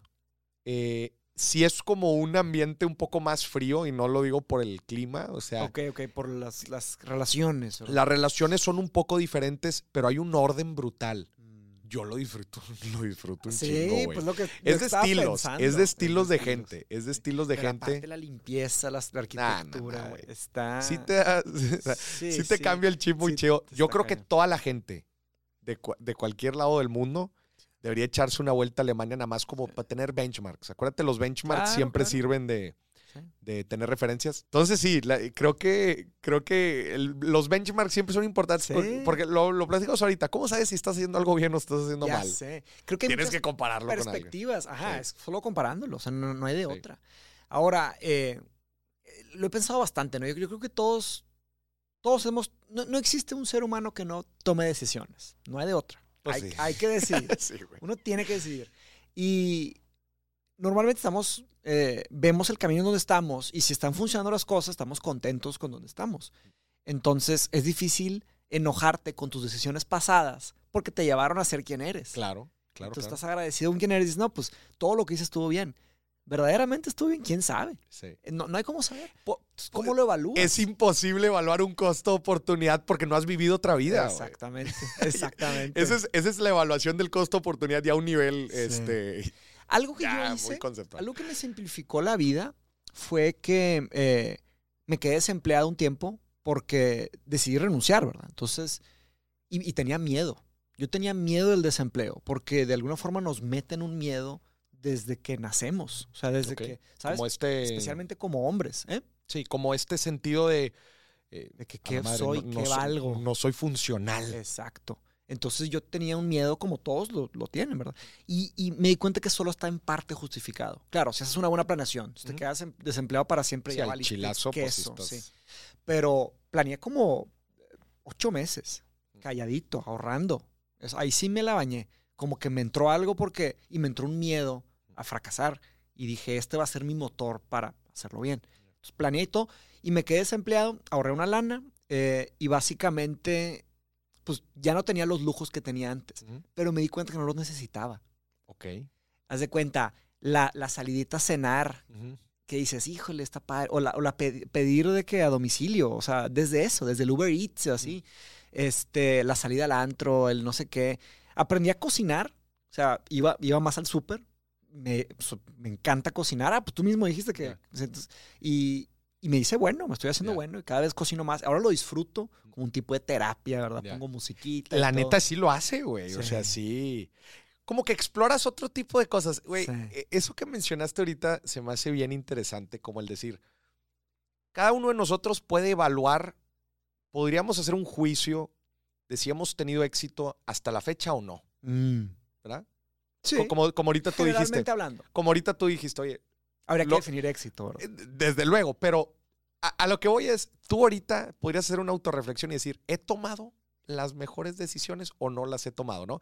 Entonces, bueno, pues ahorita toda mi serie de decisiones me, me ha traído aquí, ¿no? Pero nunca sabes los otros caminos de la vida a dónde te pudieron haber llevado. Por mucho tiempo en mi vida tomé malas decisiones. Eso lo puedo decir tranquilo. ¿Sí? Sí. o sea, el tema de la fiesta y la tomadera. Y, y como que no pensar mucho las cosas y todo. Como también muchos jóvenes, ¿verdad? O sea, es difícil escaparse. O sea, ¿quién, verdad? Pero ya que fui madurando, ahora yo pienso que sí. ¿Sabes por qué puedo decir que pienso que sí? Porque Porque me aceptaron a una, una de las mejores universidades del mundo. Ya. Estoy en está con madre. mi segunda maestría está en la Universidad de Cambridge, que ganó número dos del mundo el año pasado. Felicidades, güey. Gracias, gracias. Y, y nun- nunca imaginé que iba a lograr ser aceptado Ya. porque le ganó hasta Harvard, le ganó a Stanford. a- Nada más, en primer lugar quedó MIT y segundo lugar quedó Cambridge. Ya. Y estoy estudiando inteligencia artificial, estoy estudiando Qué filosofía. chingón, güey. Estoy estudiando, eh, la, la maestría se llama eh, Artificial Intelligence, Ethics and Society. Ya. Los problemas éticos y sociales y la inteligencia artificial. Y la estás tomando allá presencial. Sí, tengo que ir por lo menos que ir. cuatro veces en dos años. Ya. Y el resto de las clases son virtuales. está eh, con madre. Exactamente. Y es una maestría nueva. O sea, Ya. la primera generación fue el año pasado y la segunda generación fue esta. La primera me, me rechazaron. O sea, me invi- me invitaron a entrevista, pero no me escogieron. En esta ya me aceptaron, ya estoy dentro y todo. Y es un programa de dos años, nuevo en su... No, no hay otra maestría No, igual. otra maestría Y ni existe doctorado todavía. Ok. El doctorado lo van a lanzar hasta el 2024. Ya. Y esto que te pregunté de los países y así es porque tengo la idea, a ver si me sale, ¿verdad? Falta muchas cosas que ver. La parte financiera, de que me aceptó, pero a ver si hago ese doctorado en el 2024. Ya. Y o ahí sea, sí pasarte a... Sí, por lo menos un tiempo. Ya. Pero ahí sería irme con mi esposa, con mi hija, que van a hacer en enero. Voy a ser papá. felicidades también ahora Gracias, en enero. En enero. Qué chido. cabrón. Entonces, varias cosas. Y todo este tema de las decisiones y el pensamiento crítico se me hace que van muy de la mano. O sea, ese imaginario, el what if, ¿no? O sea, What if? ¿qué podría ser en diferentes cosas? Yo, yo, yo justo cuando me graduo, me, me gradúo, tengo dos opciones. güey. Número uno, entrar a consultoría. ¿Ubicas eh, un poco la, la profesión de consultoría? Aquí en México. Y tenía la opción, Los, se pone duro la se pone duro, Sí, duro, sí, sí. duro. Y tenía la opción de irme a, un, a una empresa de tecnología a Seattle, A Seattle. en Estados Unidos. Este era un jale en Estados Unidos. ¿Puedes decir la empresa o no? No, era irrelevante. No, no era, no, era muy, no era muy conocido. Ok. Pero no manches, Tech en Se- Seattle. no Tech en Seattle, en Estados Unidos, ibas, era, era un, era un cambio de, y, y- y- y me dijeron que, que mucho del jale involucraba este, como el viaje a Europa, entonces, Y platícanos del proceso del de- train of thought, de, claro, ajá, de la claro, toma de decisiones. claro. ¿Qué evaluaste? ¿Cómo la decidiste? justo, ah, justo eso iba. Eh, claramente, pues dos decisiones muy diferentes, ¿verdad? Este, uno era, pues, desarrollarte en un área en donde yo profesionalmente me veía, que era consultoría, porque consultoría te iba a enseñar los fierros de los negocios, te iba a dar mucha te experiencia. asomas, ¿no? eh, te asomas el motor. Claro, y, y- pues tienes oportunidad de modificarlo, de, te da mucha experiencia en industrias, en negocios. En general te da unas bases de negocio muy, pero muy sólidas, inclusive financieras y todo. Sí. Y el otro era un rol muy distinto. Era una empresa de tecnología. Si en Seattle no, eran, no, era, una no era una de las eh, empresas de tecnología que todos conocemos, ¿verdad? pero era un rol muy atractivo, era, era un poco más en el área comercial, era de ventas, que a mí no creas que me hacía tanta, tanta No- no te ilusión. brillaba tanto, sí. No, a ver, tú, tú estuviste en ventas. Sí. Pero tú eres buen vendedor. Soy buen vendedor, pero no me siento, me iba a ¿Te representar, apasionaba, tal vez? como que no veía tanta profundidad.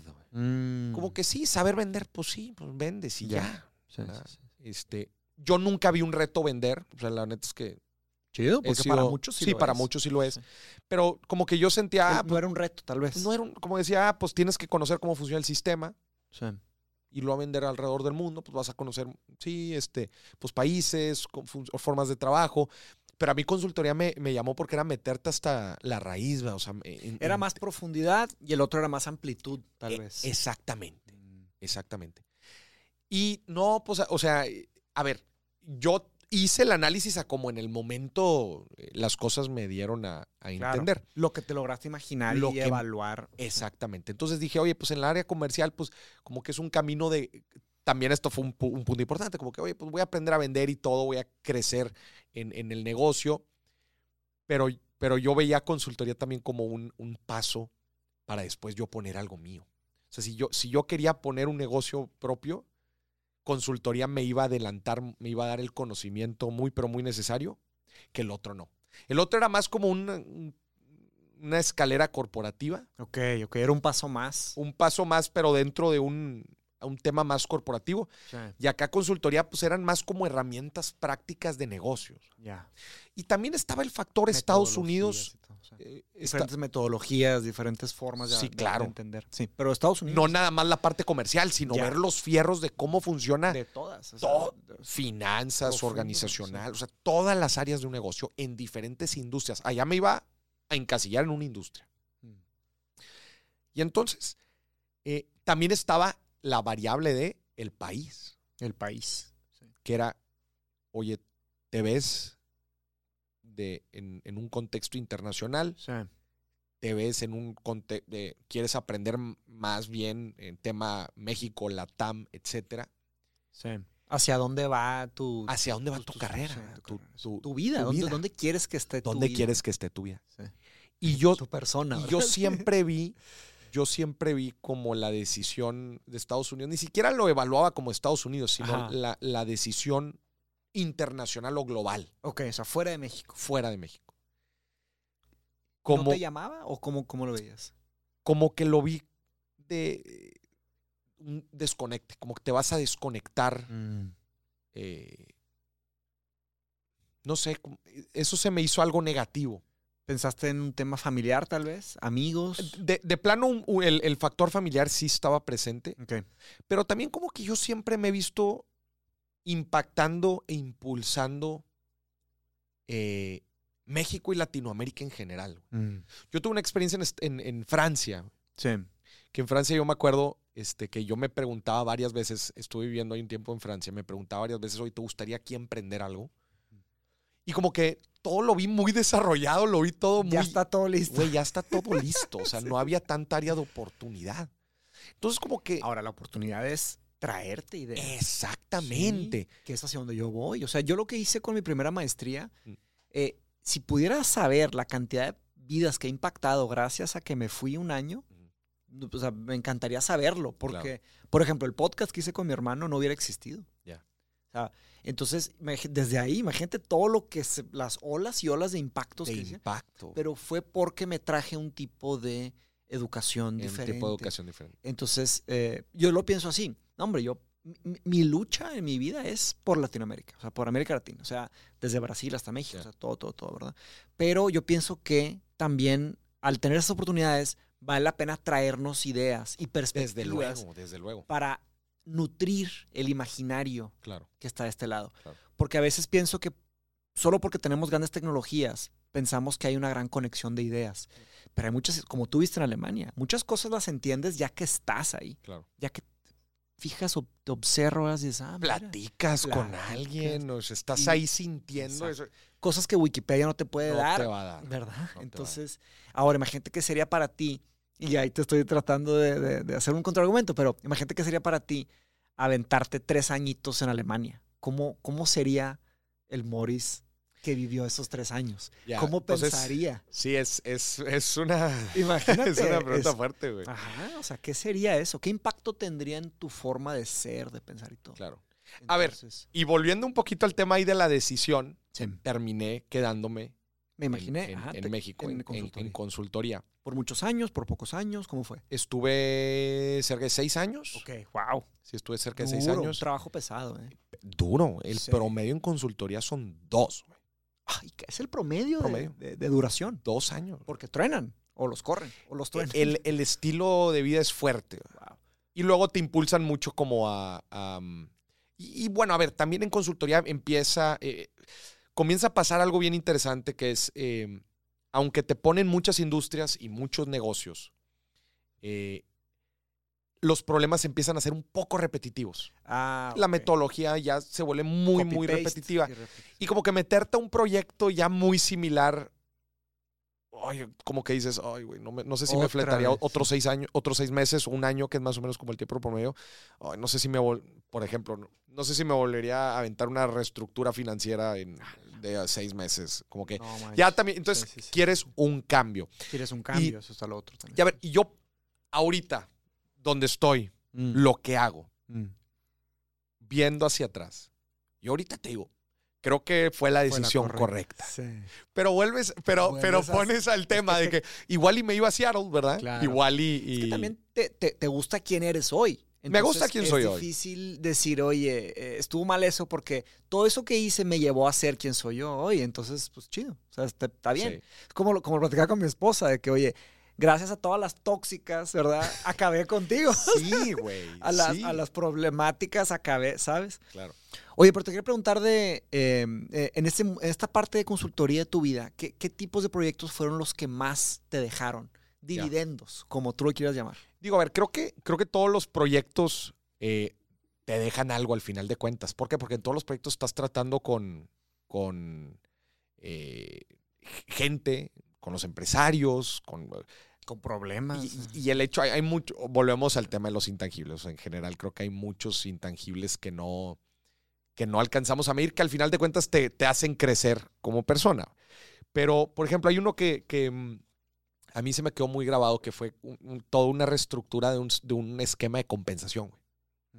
De un esquema de compensación, una, una empresa gigante, Ah, güey. de compensación como los bonos. La, la forma en que ganaban, punto. Ah, la fórmula que ganaba. La forma en que ganaban, ¿no? Lo, lo, eh, y, y era una empresa grande, güey. Vendía más de mil millones de pesos, güey. Este, sí, gigante. Eh, y meterte a todo el proceso desde la planeación financiera hasta, bueno, ¿y por qué y cómo le, le vamos a pagar a la gente? Porque fue, fueran varios niveles de, de, Sí, de que desde gerente. de colaborador. Ok, de colaborador, sí. Y, y digo que, que es uno de los que más me dejaron, porque obviamente estaba toda esta parte dura, ¿no? De los números, de por qué esto, por qué el otro, y cómo llegas a estos números. ¿verdad? Que esta es como la parte dura. Pero también está la parte, pues, humana. Porque Sí, por supuesto. le estás cambiando la forma en que la gente gana, Sí.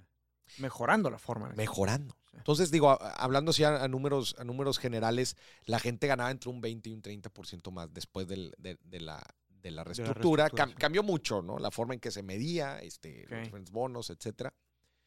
Pero me acuerdo al final la gente se te acercaba a ti y, Gracias.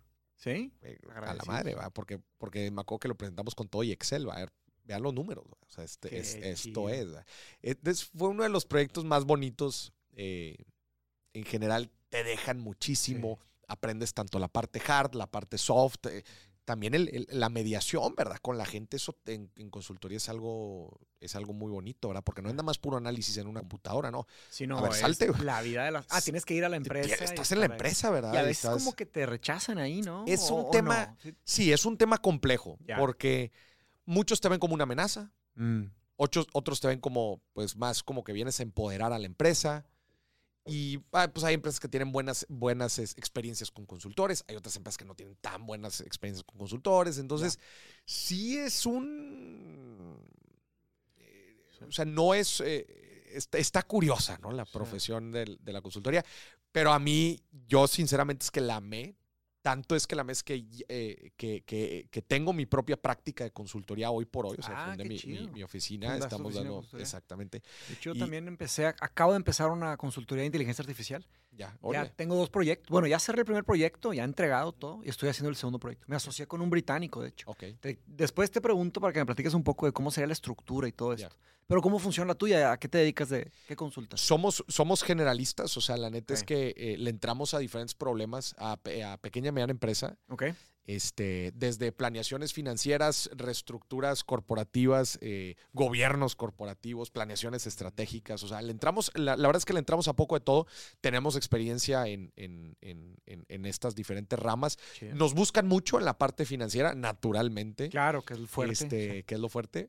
Pero, pero al final de cuentas, en la pequeña y mediana empresa, en la pyme mexicana, Mm. eh, bueno, y también, también eh, eh, con, con presencia en Estados Unidos, pero al final de cuentas las, las necesidades pues son muchas.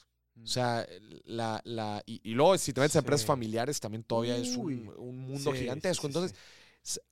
Levantas una piedra y haz de cuenta que salen mil cosas. Obviamente todos los procesos, todas las estructuras, funciones en la empresa están conectadas. Y hay que ser cuidadoso ahí también, ¿no? ¿Cómo lo manejas? O sea, ¿cómo lo revelas? O cómo- Mu- Desde luego. Está político. Inclusive hasta la misma relación que tienen los socios. Mm, sí. Tienes que ser muy cuidadoso Sí, porque tú eres el tercero, ¿no? tú eres el, el externo. Pero Ahí muchas veces te contratan para decir cosas que la gente ya sabe, ¿verdad? Pero Claro. tiene que venir alguien de fuera Para a decir. moderar o, o para No, para- enseñarlo. ¿qué? No, porque imagínate que tú y yo somos socios güey, Ajá.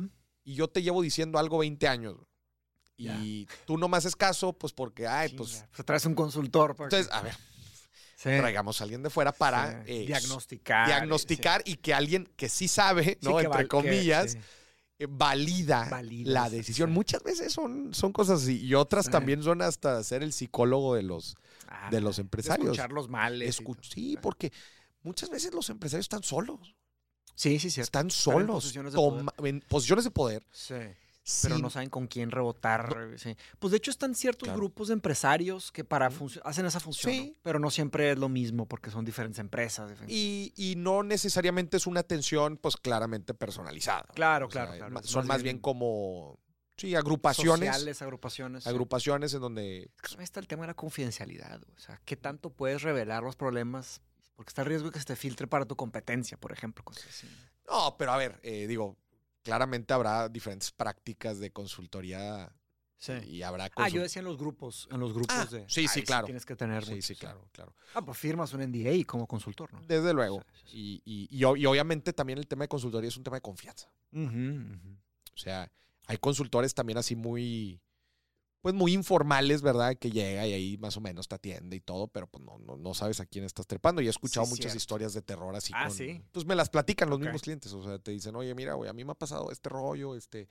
eh, y, y pues al final de cuentas es tu credibilidad y es la confianza que tiene, Sí. Que tiene el, el- el- el cliente y que tú vas construyendo con, con el Fíjate tiempo. Tienes que- que ser muy cuidadoso. Al final de Sí. cuentas, la consultoría, acuérdate Sí. que tú no estás vendiendo un producto, ¿verdad? Físico, que la No, gente pueda evaluar la servicio, calidad, sino más, es nada más el servicio ahí. Hay veces es muy subjetivo. Sí, definitivamente. Yo, digo, tengo muy poca experiencia con esto, estoy empezando. Ahí luego me contarás, ya platicaremos este, con unas buenas cervezas Sí, ya claro. más adelante. Pero eh, mi, mi consultoría es sobre ética de la inteligencia artificial. O sea, cómo utilizar las tecnologías de inteligencia artificial Un- éticamente, ¿sabes? a ver, dame un ejemplo. Eh, digo, uf, el ejemplo mayor sería Facebook, ¿verdad? Meta, ¿verdad? Porque ellos hicieron ciertos experimentos psicológicos con millones de humanos en Facebook sin que nadie sepa. Sin que nadie sepa. Entonces generaron una gran No, es que cantidad la- de depresiones, de ansiedades, Sí, hasta de suicidios. Y claro, el más obvio sería lo de Trump, ¿no? Cómo Sí. su falla de protección eh, y por sus políticas de ética y de uso de sus sistemas permitieron que alguien instalara un sistemita que vulnerabilizó la privacidad de millones. Entonces los estaban targeteando y lo del tema de los votos y Trump y Brexit también tuvo un tema ahí. Tuvo un tema fue también, ¿verdad? por dentro, fue una puerta de fondos, una backdoor de, de- del mismo meta. Claro. O sea, hizo Y, varias fallas. y creo que, digo, tú que estás mucho metido en ese tema, Sí. eh, es demasiado nuevo todo, güey. O sea, sí, eh, inclusive las redes, la cantidad de datos que generan, Sí. el poder que esos datos les dan. sí. eh, obviamente la, la regulación y la, legisla- la legislación pues no, no va al ritmo de los avances tecnológicos, Ni pero me gusta esa parte, como que empiecen, que empiecen a pensar de en, en Las consecuencias. las consecuencias que todo esto está En eso trayendo, estamos. Hay, tres olas. Y de hecho, mi conferencia en Nimbus se va a tratar en gran medida de esto. Ahorita para que nos platiques de Nimbus. Sí, claro, claro. Pero eh, básicamente hay tres grandes olas. Y esto es una estructura del doctor Stephen Cave, del, del centro al que yo estoy, donde está la maestría. Se llama CFI, Center for the Future of Intelligence. Lo fundó Stephen Hawking, de hecho. Oh, no El manches. centro formó- sí. Él estuvo en Cambridge, ¿verdad? Sí, él estuvo Sí. en Cambridge. Sí, sí, sí. Stephen Hawking estuvo en Cambridge. Entonces, él fundó este centro con la premisa de que la inteligencia artificial puede mejorar exponencialmente y, subir la calidad de vida a nivel internacional o puede reducirlo y promover desigualdad. Entonces, puede, es una nueva revolución tecnológica, una revolución industrial. Así como cuando se inventó el motor de vapor, algo así está pasando ahora. Claro que hay mucha mentira, hay muchos eh, espejos y humo, hay falsas automatizaciones, que es pura gente trabajando a escondidas, pero sí hay inteligencia artificial que valen, ni, sabemos cuánto vale. O sea, el- Ya. Por ejemplo, el algoritmo de recomendación de, de YouTube no se sabe cuánto vale, ¿Cuánto vale? porque no? es un regalo que sigue dando. Es, de- Sí. es como un, de- imagínate los dividendos y dividendos. No, no, no, qué y locura. cada güey. vez que alguien lo usa se mejora.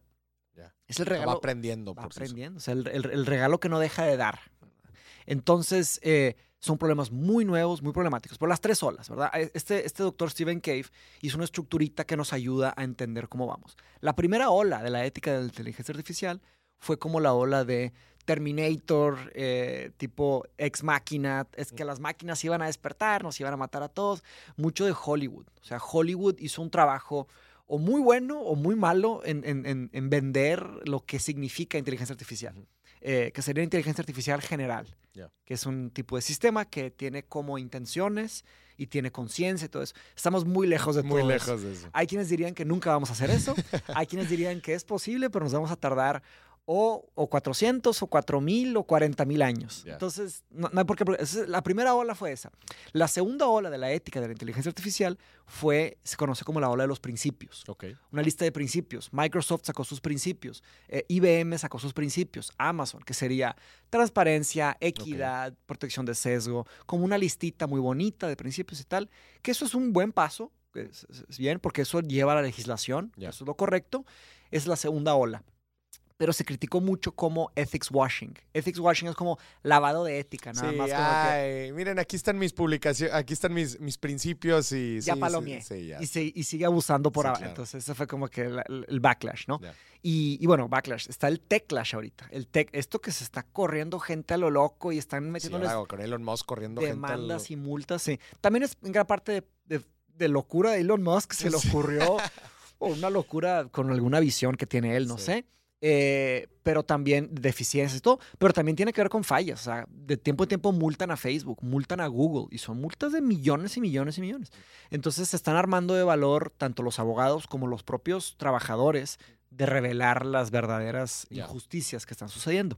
La tercera ola de, de la ética de la inteligencia artificial es en donde estamos trabajando nosotros y en donde, donde muchos eticistas de inteligencia artificial están trabajando ¿Qué es? que se conoce como los sistemas sociotécnicos, socio-technological systems, Ok. en donde cuando se le ocurre a un ingeniero hacer una idea, una tecnología nueva, se traen a un sociólogo, se traen a un psicólogo, se Ujú, traen a ujú. un filósofo, Sí. se traen a un empresario, se traen a un usuario, Ujú. gente de diferentes edades.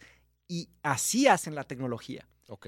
No la hacen a puertas cerradas, cuatro ingenieros y ahora lo, lo que, o sea, sabes, ya desde, la, desde el génesis de la tecnología.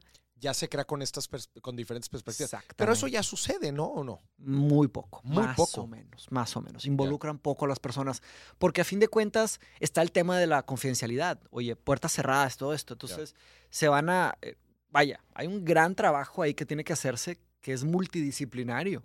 Porque estas tecnologías no es lo mismo cuando alguien desarrolla, por ejemplo, el- el- el- no sé, haces una bicicleta. ¿Qué tanta persona va a impactar esa tecnología, una nueva bicicleta?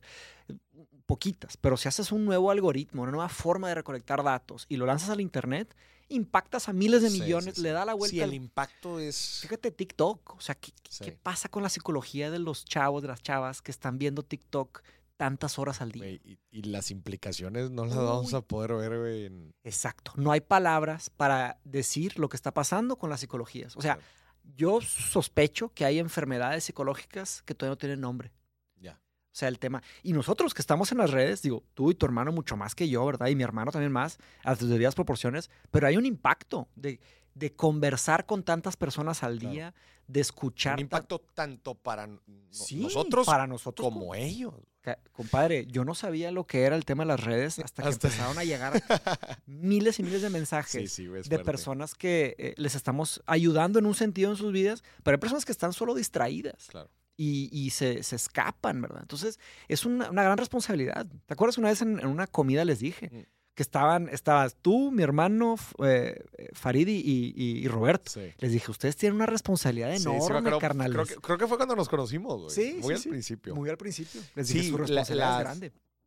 es gigante, güey. Y, y es impactante cuando, por ejemplo, voy a dar una conferencia y se acerca una persona y me cuenta toda su historia y cómo algo que dije Le ayudó. hace en- cinco sí. años tomó una decisión y luego todo eso desembocó en.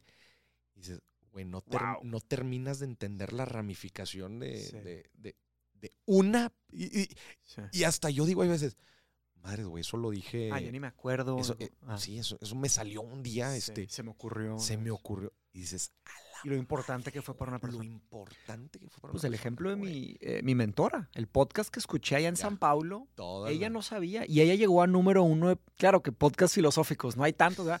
Pero ella llegó a número uno de podcast filosóficos en el 2009. Ya. Imagínate lo que era.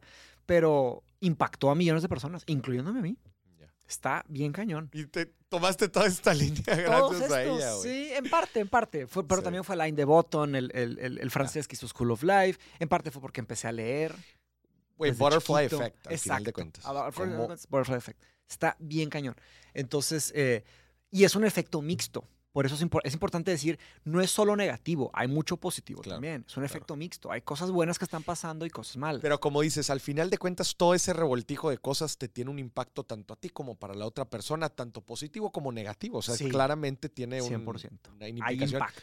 Sí. Y va a haber, y, y yo creo que necesi- necesitaremos algunos años, décadas, hay Mm. veces. No sé, imagínate, Sí. teletransportate al 2050, vas a ver si no se ha acabado el mundo por el cambio climático, pero, y digan, ah, sí, ahí, en el- ahí por ahí del, del, del 2020, ahí que andaban con todo en las redes sociales, sí, ahí se creó, eh, ahí, ahí, A ahí ver, descubrimos A, B, esto, C, D, esto, sí. Exacto. Qué Sí. fuerte, güey. Pues hay un caso sin precedentes en, en Inglaterra, de hecho, un juez británico fue un, un caso que nunca antes había pasado en la, en la historia de la humanidad. Fue el primer caso registrado de esto. Que, si no me equivoco, digo, no, no le voy a atinar a los años, 2017, 2018, una niña se quitó la vida ahí en, en Ah, Inglaterra. creo que ya me lo, me lo habías platicado. ver, lo platiqué. sí. Eh, los papás estuvieron luchando, culpando a Meta y a Pinterest, que la niña se suicidó por culpa de, de- de- de Instagram, de, Facebook, ¿verdad? Y de Pinterest. Y ¿Por qué? ahí te va. Eh, porque la niña se polarizó, se radicalizó hacia contenido de suicidio. Le Estuvo- empezó a recomendar el algoritmo. Exacto, exacto. Imagínate que una persona se polariza, no, no sé, pero imagínate que se polariza 1% cada tres semanas. Sí, compound effect. Compound effect. Compound Exacto. Prrr, así. Entonces, de pronto, y, y claro, fue muy difícil de probar. ¿Cómo compruebas ¿Cómo que alguien.? compruebas? Porque fue una causalidad, Y- no una correlación. y- y- Entonces, trajeron una persona de Meta y trajeron una persona de Pinterest a la corte y les enseñaron las últimas 100 imágenes que vio la niña antes de quitarse la vida. Y fue algo a través del celular a de través ella. del celular de ella. Y Sí. veían todas las y mostraron todas las y eran estaban los digo no sé no te las enseña pero te describían que era casi como pornográfico. El, el lo bonito o sea que se veía visceral o hasta atractivo el quitarse la vida. A la entonces la niña, la niña tenía como 13 14 años algo así. Entonces el- el- el juicio acabó en que eh, no, no, lo, no lo denominaron suicidio fue que se quitó la vida por culpa de un algoritmo Casi como polarizador. un asesinato por el algoritmo. Exactamente, ¿Y en qué quedó? Pues no sé, multas. Eh, esto, el, el- el veredicto salió ahorita en agosto. No. Agosto, septiembre. 2020. Sí, yo estaba, yo estaba en Perdón, Cambridge. 2022. Fue septiembre, perdón. Yo estaba en Cambridge cuando lo anunció el juez. Los papás lucharon varios años porque es muy difícil de comprobar. Esas empresas tienen pues, los mejores abogados Los del mejores mundo abogados y se del esconden. No, y hay mucha subjetividad dentro de mucha todo. subjetividad. No es fácil de comprobar No una cosa así. ¿verdad? O sea, porque imagínate cualquier otra tecnología, o sea, ¿cómo le harías? Pero ahí está el paper trail, ahí está la, la evidencia y todo esto, ¿no? Y claro, fue una lucha larga y, y- y acabó así. pero yo sospecho que no va a ser el último. O sea, ¿cuántas personas se han fuerte, Está cañón. O sea, esto va, va a seguir, va a seguir siendo importante. Y es importante que lo sepamos nosotros que, que estamos en eso. O sea, Y- la responsabilidad de todo. Y esto. aterrizando también un poco en el tema de finanzas. Mm, cómo eh, ant- sí, ya sabemos que nuestra interacción con los otros, ¿no? el, el hecho que somos seres sociales, eh, con la comunidad y con la gente con, los- con la que nos rodeamos, impacta fuertemente nuestras decisiones de compra. Sí. Al final de cuentas, las decisiones de compra son pues, decisiones de gasto. Y en general, las decisiones de dinero son sumamente influenciadas por nuestra interacción con los demás. Y ¿De antes, por poner un ejemplo bien, bien burdo, ¿va? antes con quién te comparabas aquí en, en- en tu casa, pues te Ah. comparabas con tu vecino de enfrente, con el de al lado. Por eso, de ahí la famosa frase, el, el the, the grass looks Grass greener on the other side, ¿no? Sí, sí, que el pasto Este, se ve más verde del otro Del el otro lado, que como la, en- siempre que Ah, te el tema comparas, de la comparación. el tema Sí. de la comparación. Peligrosísima. Peligroso. Pero Sí. antes, Mm, pues te comparabas, pues, ¿qué? Con tu familia, con tus vecinos y ya está. Sí. Hoy nos comparamos con todo lo que vemos en redes sociales. Sí.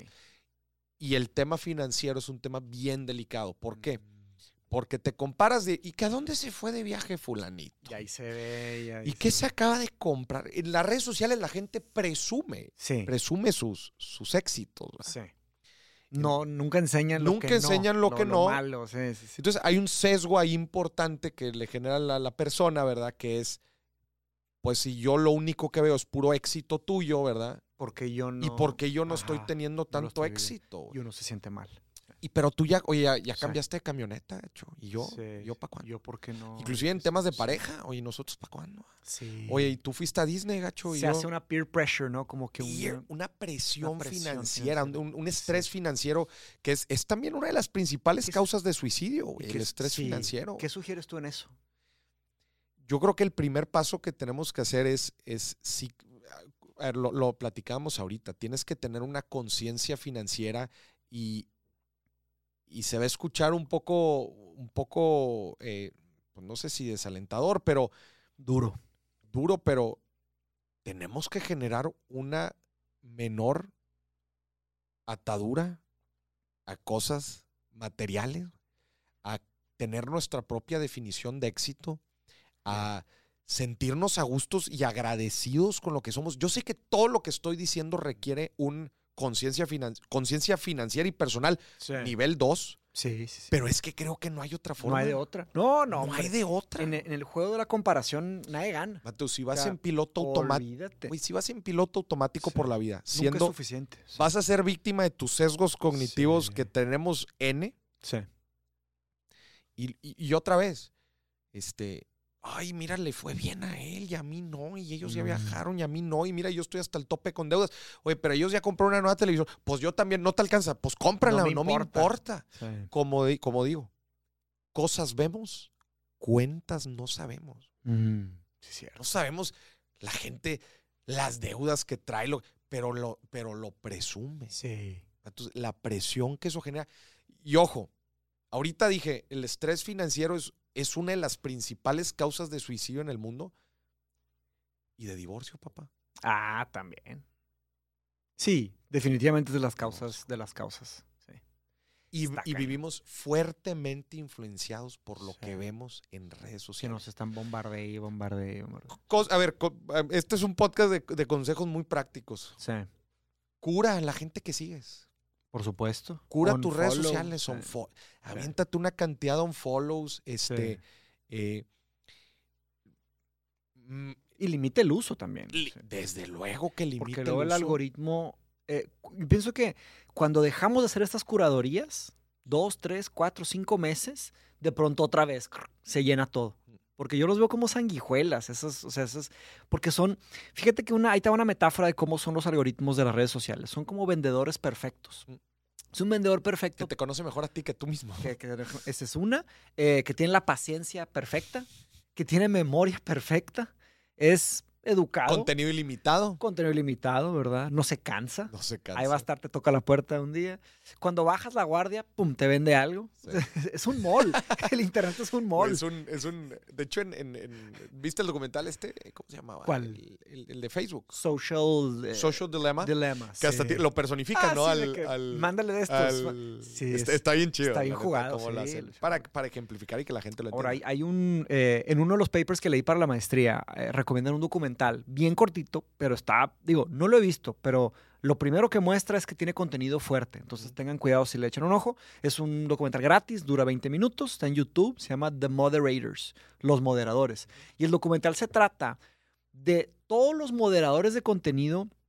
Claro, cosas tipo violentas, pornográficas, cosas pesadas, pero personas por todo el mundo, principalmente en países eh, en desarrollo o subdesarrollados, que están todo el día viendo contenido y dicen, esto no, esto sí, esto no, esto sí.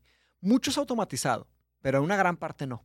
Ok. Y habla de las eh, trabajadores escondidos que no anuncia Google que tiene, que no anuncia Meta que tiene. Y las- el, el documental hablaba, porque entrevistaban a estos, Ujú. estos trabajadores, ¿no? Eh, en condiciones pésimas de trabajo, que son como 150 mil personas alrededor del mundo. Dice que es como el doble de, de, o sea, para Google, lo que tiene de empleados Google, y como nueve veces los empleados que tiene Meta. Son personas que son tercerizados y les pagan bien poquito. sí, sí. Pero el documental se trata de los, de los problemas psicológicos que les- se les causan a ellos A ellos. por estar todo el día viendo cosas. Ellos son los que dicen esto, esto elimínalo, esto flaguealo, esto. Exacto. Y a ellos entrenan los algoritmos que empiezan Ellos a... entrenan a los algoritmos. Y los algoritmos se encargan de masificarlo. Se llama The Moderators. The Moderator, los moderadores. Dura Los 20 moderadores. minutos, está, en YouTube. Sí, porque no siempre pensamos en esas consecuencias, porque y eso tiene que ver con la automatización versus las falsas automatizaciones que nos venden. Todo es automático, todo es inteligencia artificial. mi no, madre. hombre, hay un chorro de gente chambeando, un chorro de gente ahí eh, haciendo esos trabajos que casi nadie sabe. Claro. Y, y vaya, además quería comentar que dentro de todo esto que vemos como las redes, eh, hay muchas personas, muchos actores por detrás de los telones, Claro. haciendo sus, sus Y muchas fabricaciones. fabricaciones en, O sea, ¿en qué sentido? de una publicación que parece ser perfecta Ah, y que es, es un teatro. Es es un problema básicamente un teatro. O sea, Sí, está, las- está, eh, Está, está maquillado. Está, ver, el típico ejemplo de la pareja tremendamente feliz en sí. Europa dándose un beso que dices, chinga, yo quisiera tener esa relación Ah, y la sí, madre. pero es una. Es dos dimensiones y está todos los problemas. todos ¿verdad? los problemas Sí, y se odian y no se hablan, ¿verdad? O sea, Claro. por eso Sí, hay que tener cuidado con eso. necesitamos ser elevar nuestra conciencia de una forma muy cañona y, y- y- y con nuestra pareja en caso de tenerla para que juntos estén en, en- en la misma línea, porque si no, Exacto. se le van a dar en la torre. Mateos, ahorita quiero que me platiques de tu evento, porque vas a tener un evento, ¿verdad? En Sí. Nimbus. Pero me gustaría, antes de terminar, este, platiquemos como co- consejitos muy prácticos que la gente pueda aplicar ahorita Sí. relacionado a como este pensamiento crítico aplicado en las finanzas y, la, y como Sí. este, esta elevación de conciencia. De hecho, tengo un PDF eh, muy cortito con recomendaciones que lo regalo, lo podemos subir como una liga gratuita, quien lo Ok. quiere bajar, que se, que se trata del principio de la caridad, Principle of Charity. ¿ok? Este principio se trata de como buenas prácticas de cómo poder evaluar eh, lo que uno está diciendo. Ok, Eh, y parte por algo muy, muy sencillo. Parte de la premisa de que podemos estar mal. O sea, ok. cuando alguien dice algo, cuando alguien piensa algo, si no, si no por lo menos eh, consideramos la posibilidad de que estamos mal, nunca Ya vamos a... entraditos estamos Exactamente, empinados. exacto. Porque si solo hablamos con un tipo de soberbia de que siempre estamos bien, pues ahí está mal. ¿verdad? Entonces, eh, levantar la posibilidad de que uno puede estar mal. Eh, segundo, reconocer que la forma en la que uno vive y ve su vida no es la única. Volviendo al tema de la empatía. Entonces hay muchas formas de vivir en el mundo. Y tercero, que es una gran parte de mi trabajo, a lo que me dedico, que me dedico a dar clases de filosofía, es enseñarle a las personas a estar tranquilas y cómodas con decir no sé, ¿verdad? Porque no tenemos que saber todo Claro. y es imposible saberlo todo. Por eso la, la importancia de platicar con más personas, con Ya. diferentes perspectivas, Chingón. y siempre vamos aprendiendo, ¿no? Entonces, el, el- el no sé, claro que en una empresa te metes en problemas. Si tu jefe ¿Cómo te que no pregunta, sabes, cabrón? Exactamente. Pero en el día a día y en, y en la, en la vida y con la familia y con Sí, los claro. amigos, oye, pues no sé, güey, no, no pasa nada, ¿verdad? está con. Como que perderle el miedo. Esas serían algunas ideas. Y cuando dices no sé, abres una puerta enorme al cómo podemos saber. ¿Cómo aprendemos juntos? Oye, Mateus, tú ahorita dices que no, que no llevas una tan buena administración financiera, lo dijiste. Mm. Pero al final de cuentas, las decisiones que has tomado, el, el haberte ido a la maestría, el aventarte el doble mortal hacia atrás y todo ese tipo de cosas, o sea, no eres tan novato en las finanzas, o sea, sí, sí, sí, sí, sí sabes hacer una planeación y te ha funcionado. Platícanos un poquito como de esto, de tus mejores recomendaciones al momento de administrar tu dinero que le pueda servir a la gente. bien, bien. Sí, tal vez. Para tomar ese tipo de decisiones, que igual y mucha gente te escucha y dice, a la madre, güey, Me estoy, est- estoy en un, Estoy en eso. estoy por tomar una decisión así, quiero, Sí. quiero hacerlo bien. Sí, yo, yo, mi, mi como mantra en ese sentido, que tal vez puede sonar muy novato, pero es que planear es gratis, hacer cuesta. Planear es gratis, o sea, gratis en el sentido monetario, no, no de tiempo, Sí. porque cuesta tiempo, ¿verdad? Pero a fin de cuentas, así fue como yo le hice. Yo le dediqué una horita al día, media horita cada día, cuando podía, 10 minutos, 15 minutos, hacer un plan robusto en Excel. Me encanta el Excel, eso compartimos. Chingón, güey. Me encanta chingón. el Excel. La neta, yo tengo mis, mis calendarios, todo lo hago en Excel. Todo, güey. Todo, todo, todo. Todo. Entonces, eh, básicamente, eh, inviértanle bastante tiempo a eso y acérquense a las personas que los aman. Porque, ¿a qué me refiero con esto? Eh, hagan, practiquen tal vez un poco de qué decirles y, y, co- y cuéntenle a sus amigos, cuéntenle sus planes. Porque solo cuando les hacen las buenas preguntas, las preguntas que más son ácidas y duelen, dices, tienes razón, todavía no había pensado Claro. en eso. Y Claro. tienes que tragarte el ego y, así mejora tu plan. Claro. Yo estuve siete, como te comenté al principio, siete años planeando, iterando, iterando y reformando Mindshop hasta que de pronto en la pandemia eh, lancé un grupo y bueno, antes de la pandemia lancé un grupo, de repente se vino la pandemia, perdí mi empleo y dije, ahora sí, vámonos. Y me, me aventé con Vámonos, los dos, con los dos, sí, con todo. Se Y quemaron ahora- los barcos solos. Se quemaron solos, sí, sí, sí. Estuvo bien difícil porque nuestro trabajo tenía que ver con eh, interacción cara a cara. Sí. Eso que dijiste ahorita es súper importante. La crítica que más nos duele nos Es está enseñando más algo. La más Nos valiosa. está enseñando Sí, algo. sí. Hay que Si te dolió, si algo. te dolió es por algo. Si te dijeron un comentario o alguna crítica o algo así que dijiste, "Oh", dale doble clic. Dale doble, doble clic. Exacto. porque- Sí. Hay algo ahí. Y, comenté sobre las personas que más nos quieren, porque eh, las personas que nos quieren nos dicen la verdad. Tienen confianza. Tienen confianza para decir, les- oye, compadre, qué, va, qué padre esto, pero no te va a salir por Sí. esto, no te va a funcionar. Porque si todos dicen, ah, muy bien, qué padre. Como, como tus amigos, te vas a ir a la maestría de filosofía. Ah, toda madre, Mateo, Exactamente. Chingón, güey. un chingón, güey. Sí, fíjate, muchos me dijeron eso, pero uno que otro me demostró de que, oye, güey, ya pensaste en esto, Ya. ya, pensaste en esto. Ya. Y lo decían con cariño, ¿verdad? Porque también es delicado. Ahora, lo que, lo que más me ayudó de esas conversaciones con mis amigos fue que tal vez no confiaban en el plan, pero confiaban en mí. Ya. De que si alguien Sí. lo puede hacer jalar eres tú, eres entonces tú, dale, compadre. Y ahí le- le- lentamente, claro, con mi carnal estuvo bien duro. Mi carnal me empezó, estás loco, güey, ¿qué es, es que estás haciendo? Nomás me empezó a aventar unas patadas Sí. y me ayudó muchísimo. Él y su esposa. Ale. Estoy muy agradecido. Claro, de con los, ellos. de los chingadazos, pues también te, te, te haces la. Mis primos, güey. No, güey. Yo hice, y aparte hice un plan de que. Ya. Hice el plan, o sea, hice un plan de cómo les iba a decir a cada uno. Ok. sí, te imagino. Y tipo, primero con este, luego con este, luego con este, bien metódico también, hasta que llegué a hablar con mi mamá. Y la, la plática más fácil fue la de mi- Fue la con de mi todo. mamá, güey, sí. Oye, pero, pero en la planeación financiera, decía, Sí. o sea, te- Ah. y obviamente si te fuiste sin un ingreso y tenías pues algo ya de tus ahorros Sí. administrados, o sea, danos los mejores tips para Sí, este la tipo planeación financiera fue eh, sacrificar. O sea, no, no tengo una gran metodología. Fue, chequé lo que más me costaba y, y dejé de hacerlo. ¿Por qué? Porque a veces tienes que dejar de hacer algo bueno para conseguir algo mejor. Claro. Y es un principio de, eh, oye, ahorita voy a batallar, pero más adelante voy a lograr ese proyecto a largo plazo que tengo. O sea, ahorita voy a, ahorita no voy a, a- a- a- a ir a las fiestas o no sé qué, pero si es que logro estudiar filosofía en un buen departamento de filosofía, pues no manches, valió la pena Va a todo. todo. Entonces es tener esa, esa también confianza en uno mismo y esa lucidez de saber que los sacrificios son temporales. Claro. Pero si logras tus metas, ahí sí tienes algo chido. es- Sí. es- tu vida se enriquece. Ese ejemplo está chido, porque yo también cuando me iba a ir de intercambio y estaba ahorrando irme de intercambio, no se me dificultó sacrificar muchas cosas porque yo decía, bueno, pues estos 100 pesos ¿verdad? que me estoy ahorrando, Sí. bueno, pues me estoy sacrificando aquí de, pues no sé, esto que me iba a comprar, pero yo me imaginaba lo que esos 100 pesos me iban a comprar allá. Sí. Decía, no manches, lo valen 100. pe-". Pero esa era, esa era esa idea, esa imaginación era lo que me ayudaba. Y, igual tú, ¿no? Como decir, el cada pesito, cada dólar que estoy ahorrando aquí, Tengo una- imaginar el impacto que después iba a tener. Uf. Tengo un buen ejemplo ahí que es difícil de cuantificar, que es, eh, claro, ahorrar un chorro porque pagas el vuelo, pagas la estancia ya, la comida y todo. Pero ya que estaba allá, eh, en- me, me compré una bicicleta usada Ok. que me costó 15, 20 Sí. libras, lo que sea.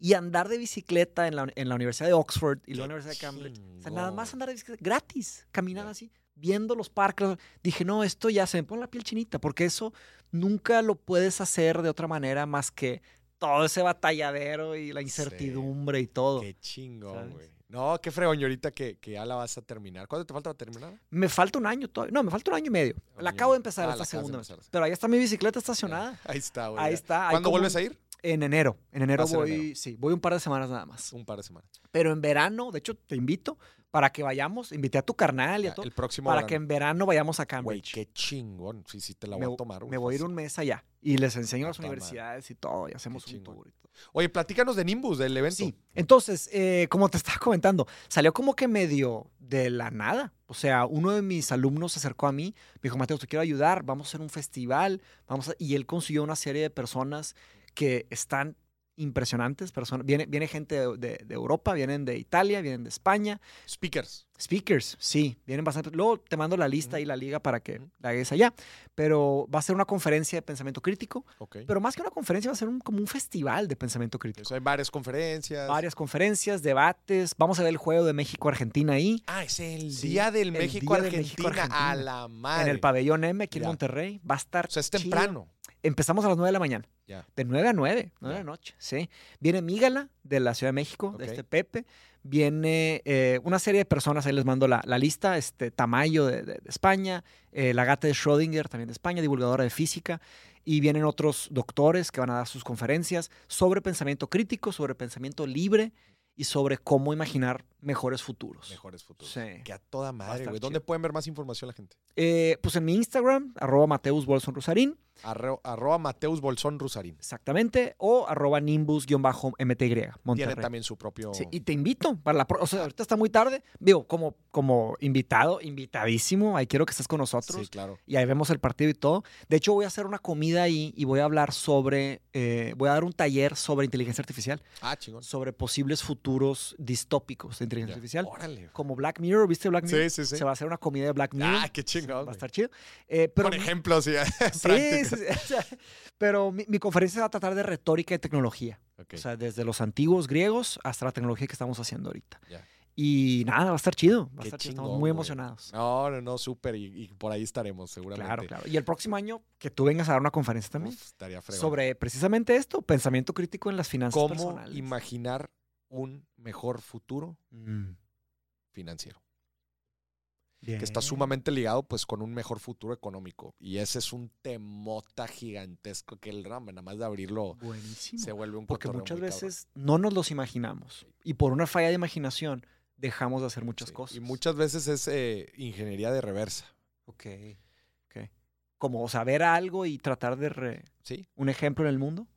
¿Cómo, no nada más un ejemplo del mundo, ¿cómo te imaginas la sociedad del futuro? Ok, tal. Y luego, ¿cómo le vamos a hacer para ¿Cómo le llegar? para. Sí, por ahí va Y- Nimbus. Y, y cuando te metes al tema de economía, híjola, como hay tantas variables, ¿verdad? Que Sí. tienes que, que considerar. Hoy, güey, se pone un poco difícil. Pero puedes empezar con diferentes vertientes, tanto financieras, este. Pero es parte de. Está Es con madre el, el tema del pensamiento crítico, güey. Aplicado a todo eso, yo creo que toda la gente debería de. de un poco y, y creo que pueden empezar terminando este episodio simplemente preguntándose por qué lo que hace, por qué lo hace, ¿Por qué estamos, haci- ¿Por qué estamos viviendo de una manera y no de otra? por qué vives de una manera Y no de y otra. no de otra. Sí. Y por qué las cosas exactamente. Como tienes a tu alrededor, por cómo llegó, a, cómo llegó a eso, qué te trajo a donde estás ahorita Y que sigue. y qué sigue para ti. Muy bien. Mateus, qué gusto bro. tenerte aquí, ¿eh? Gustazo. Muchísimas gracias. Gracias por la invitación. No, al contrario. Y bueno, pues esto fue otro episodio de Dime si billetes filosófico. Hasta la próxima. Bye bye.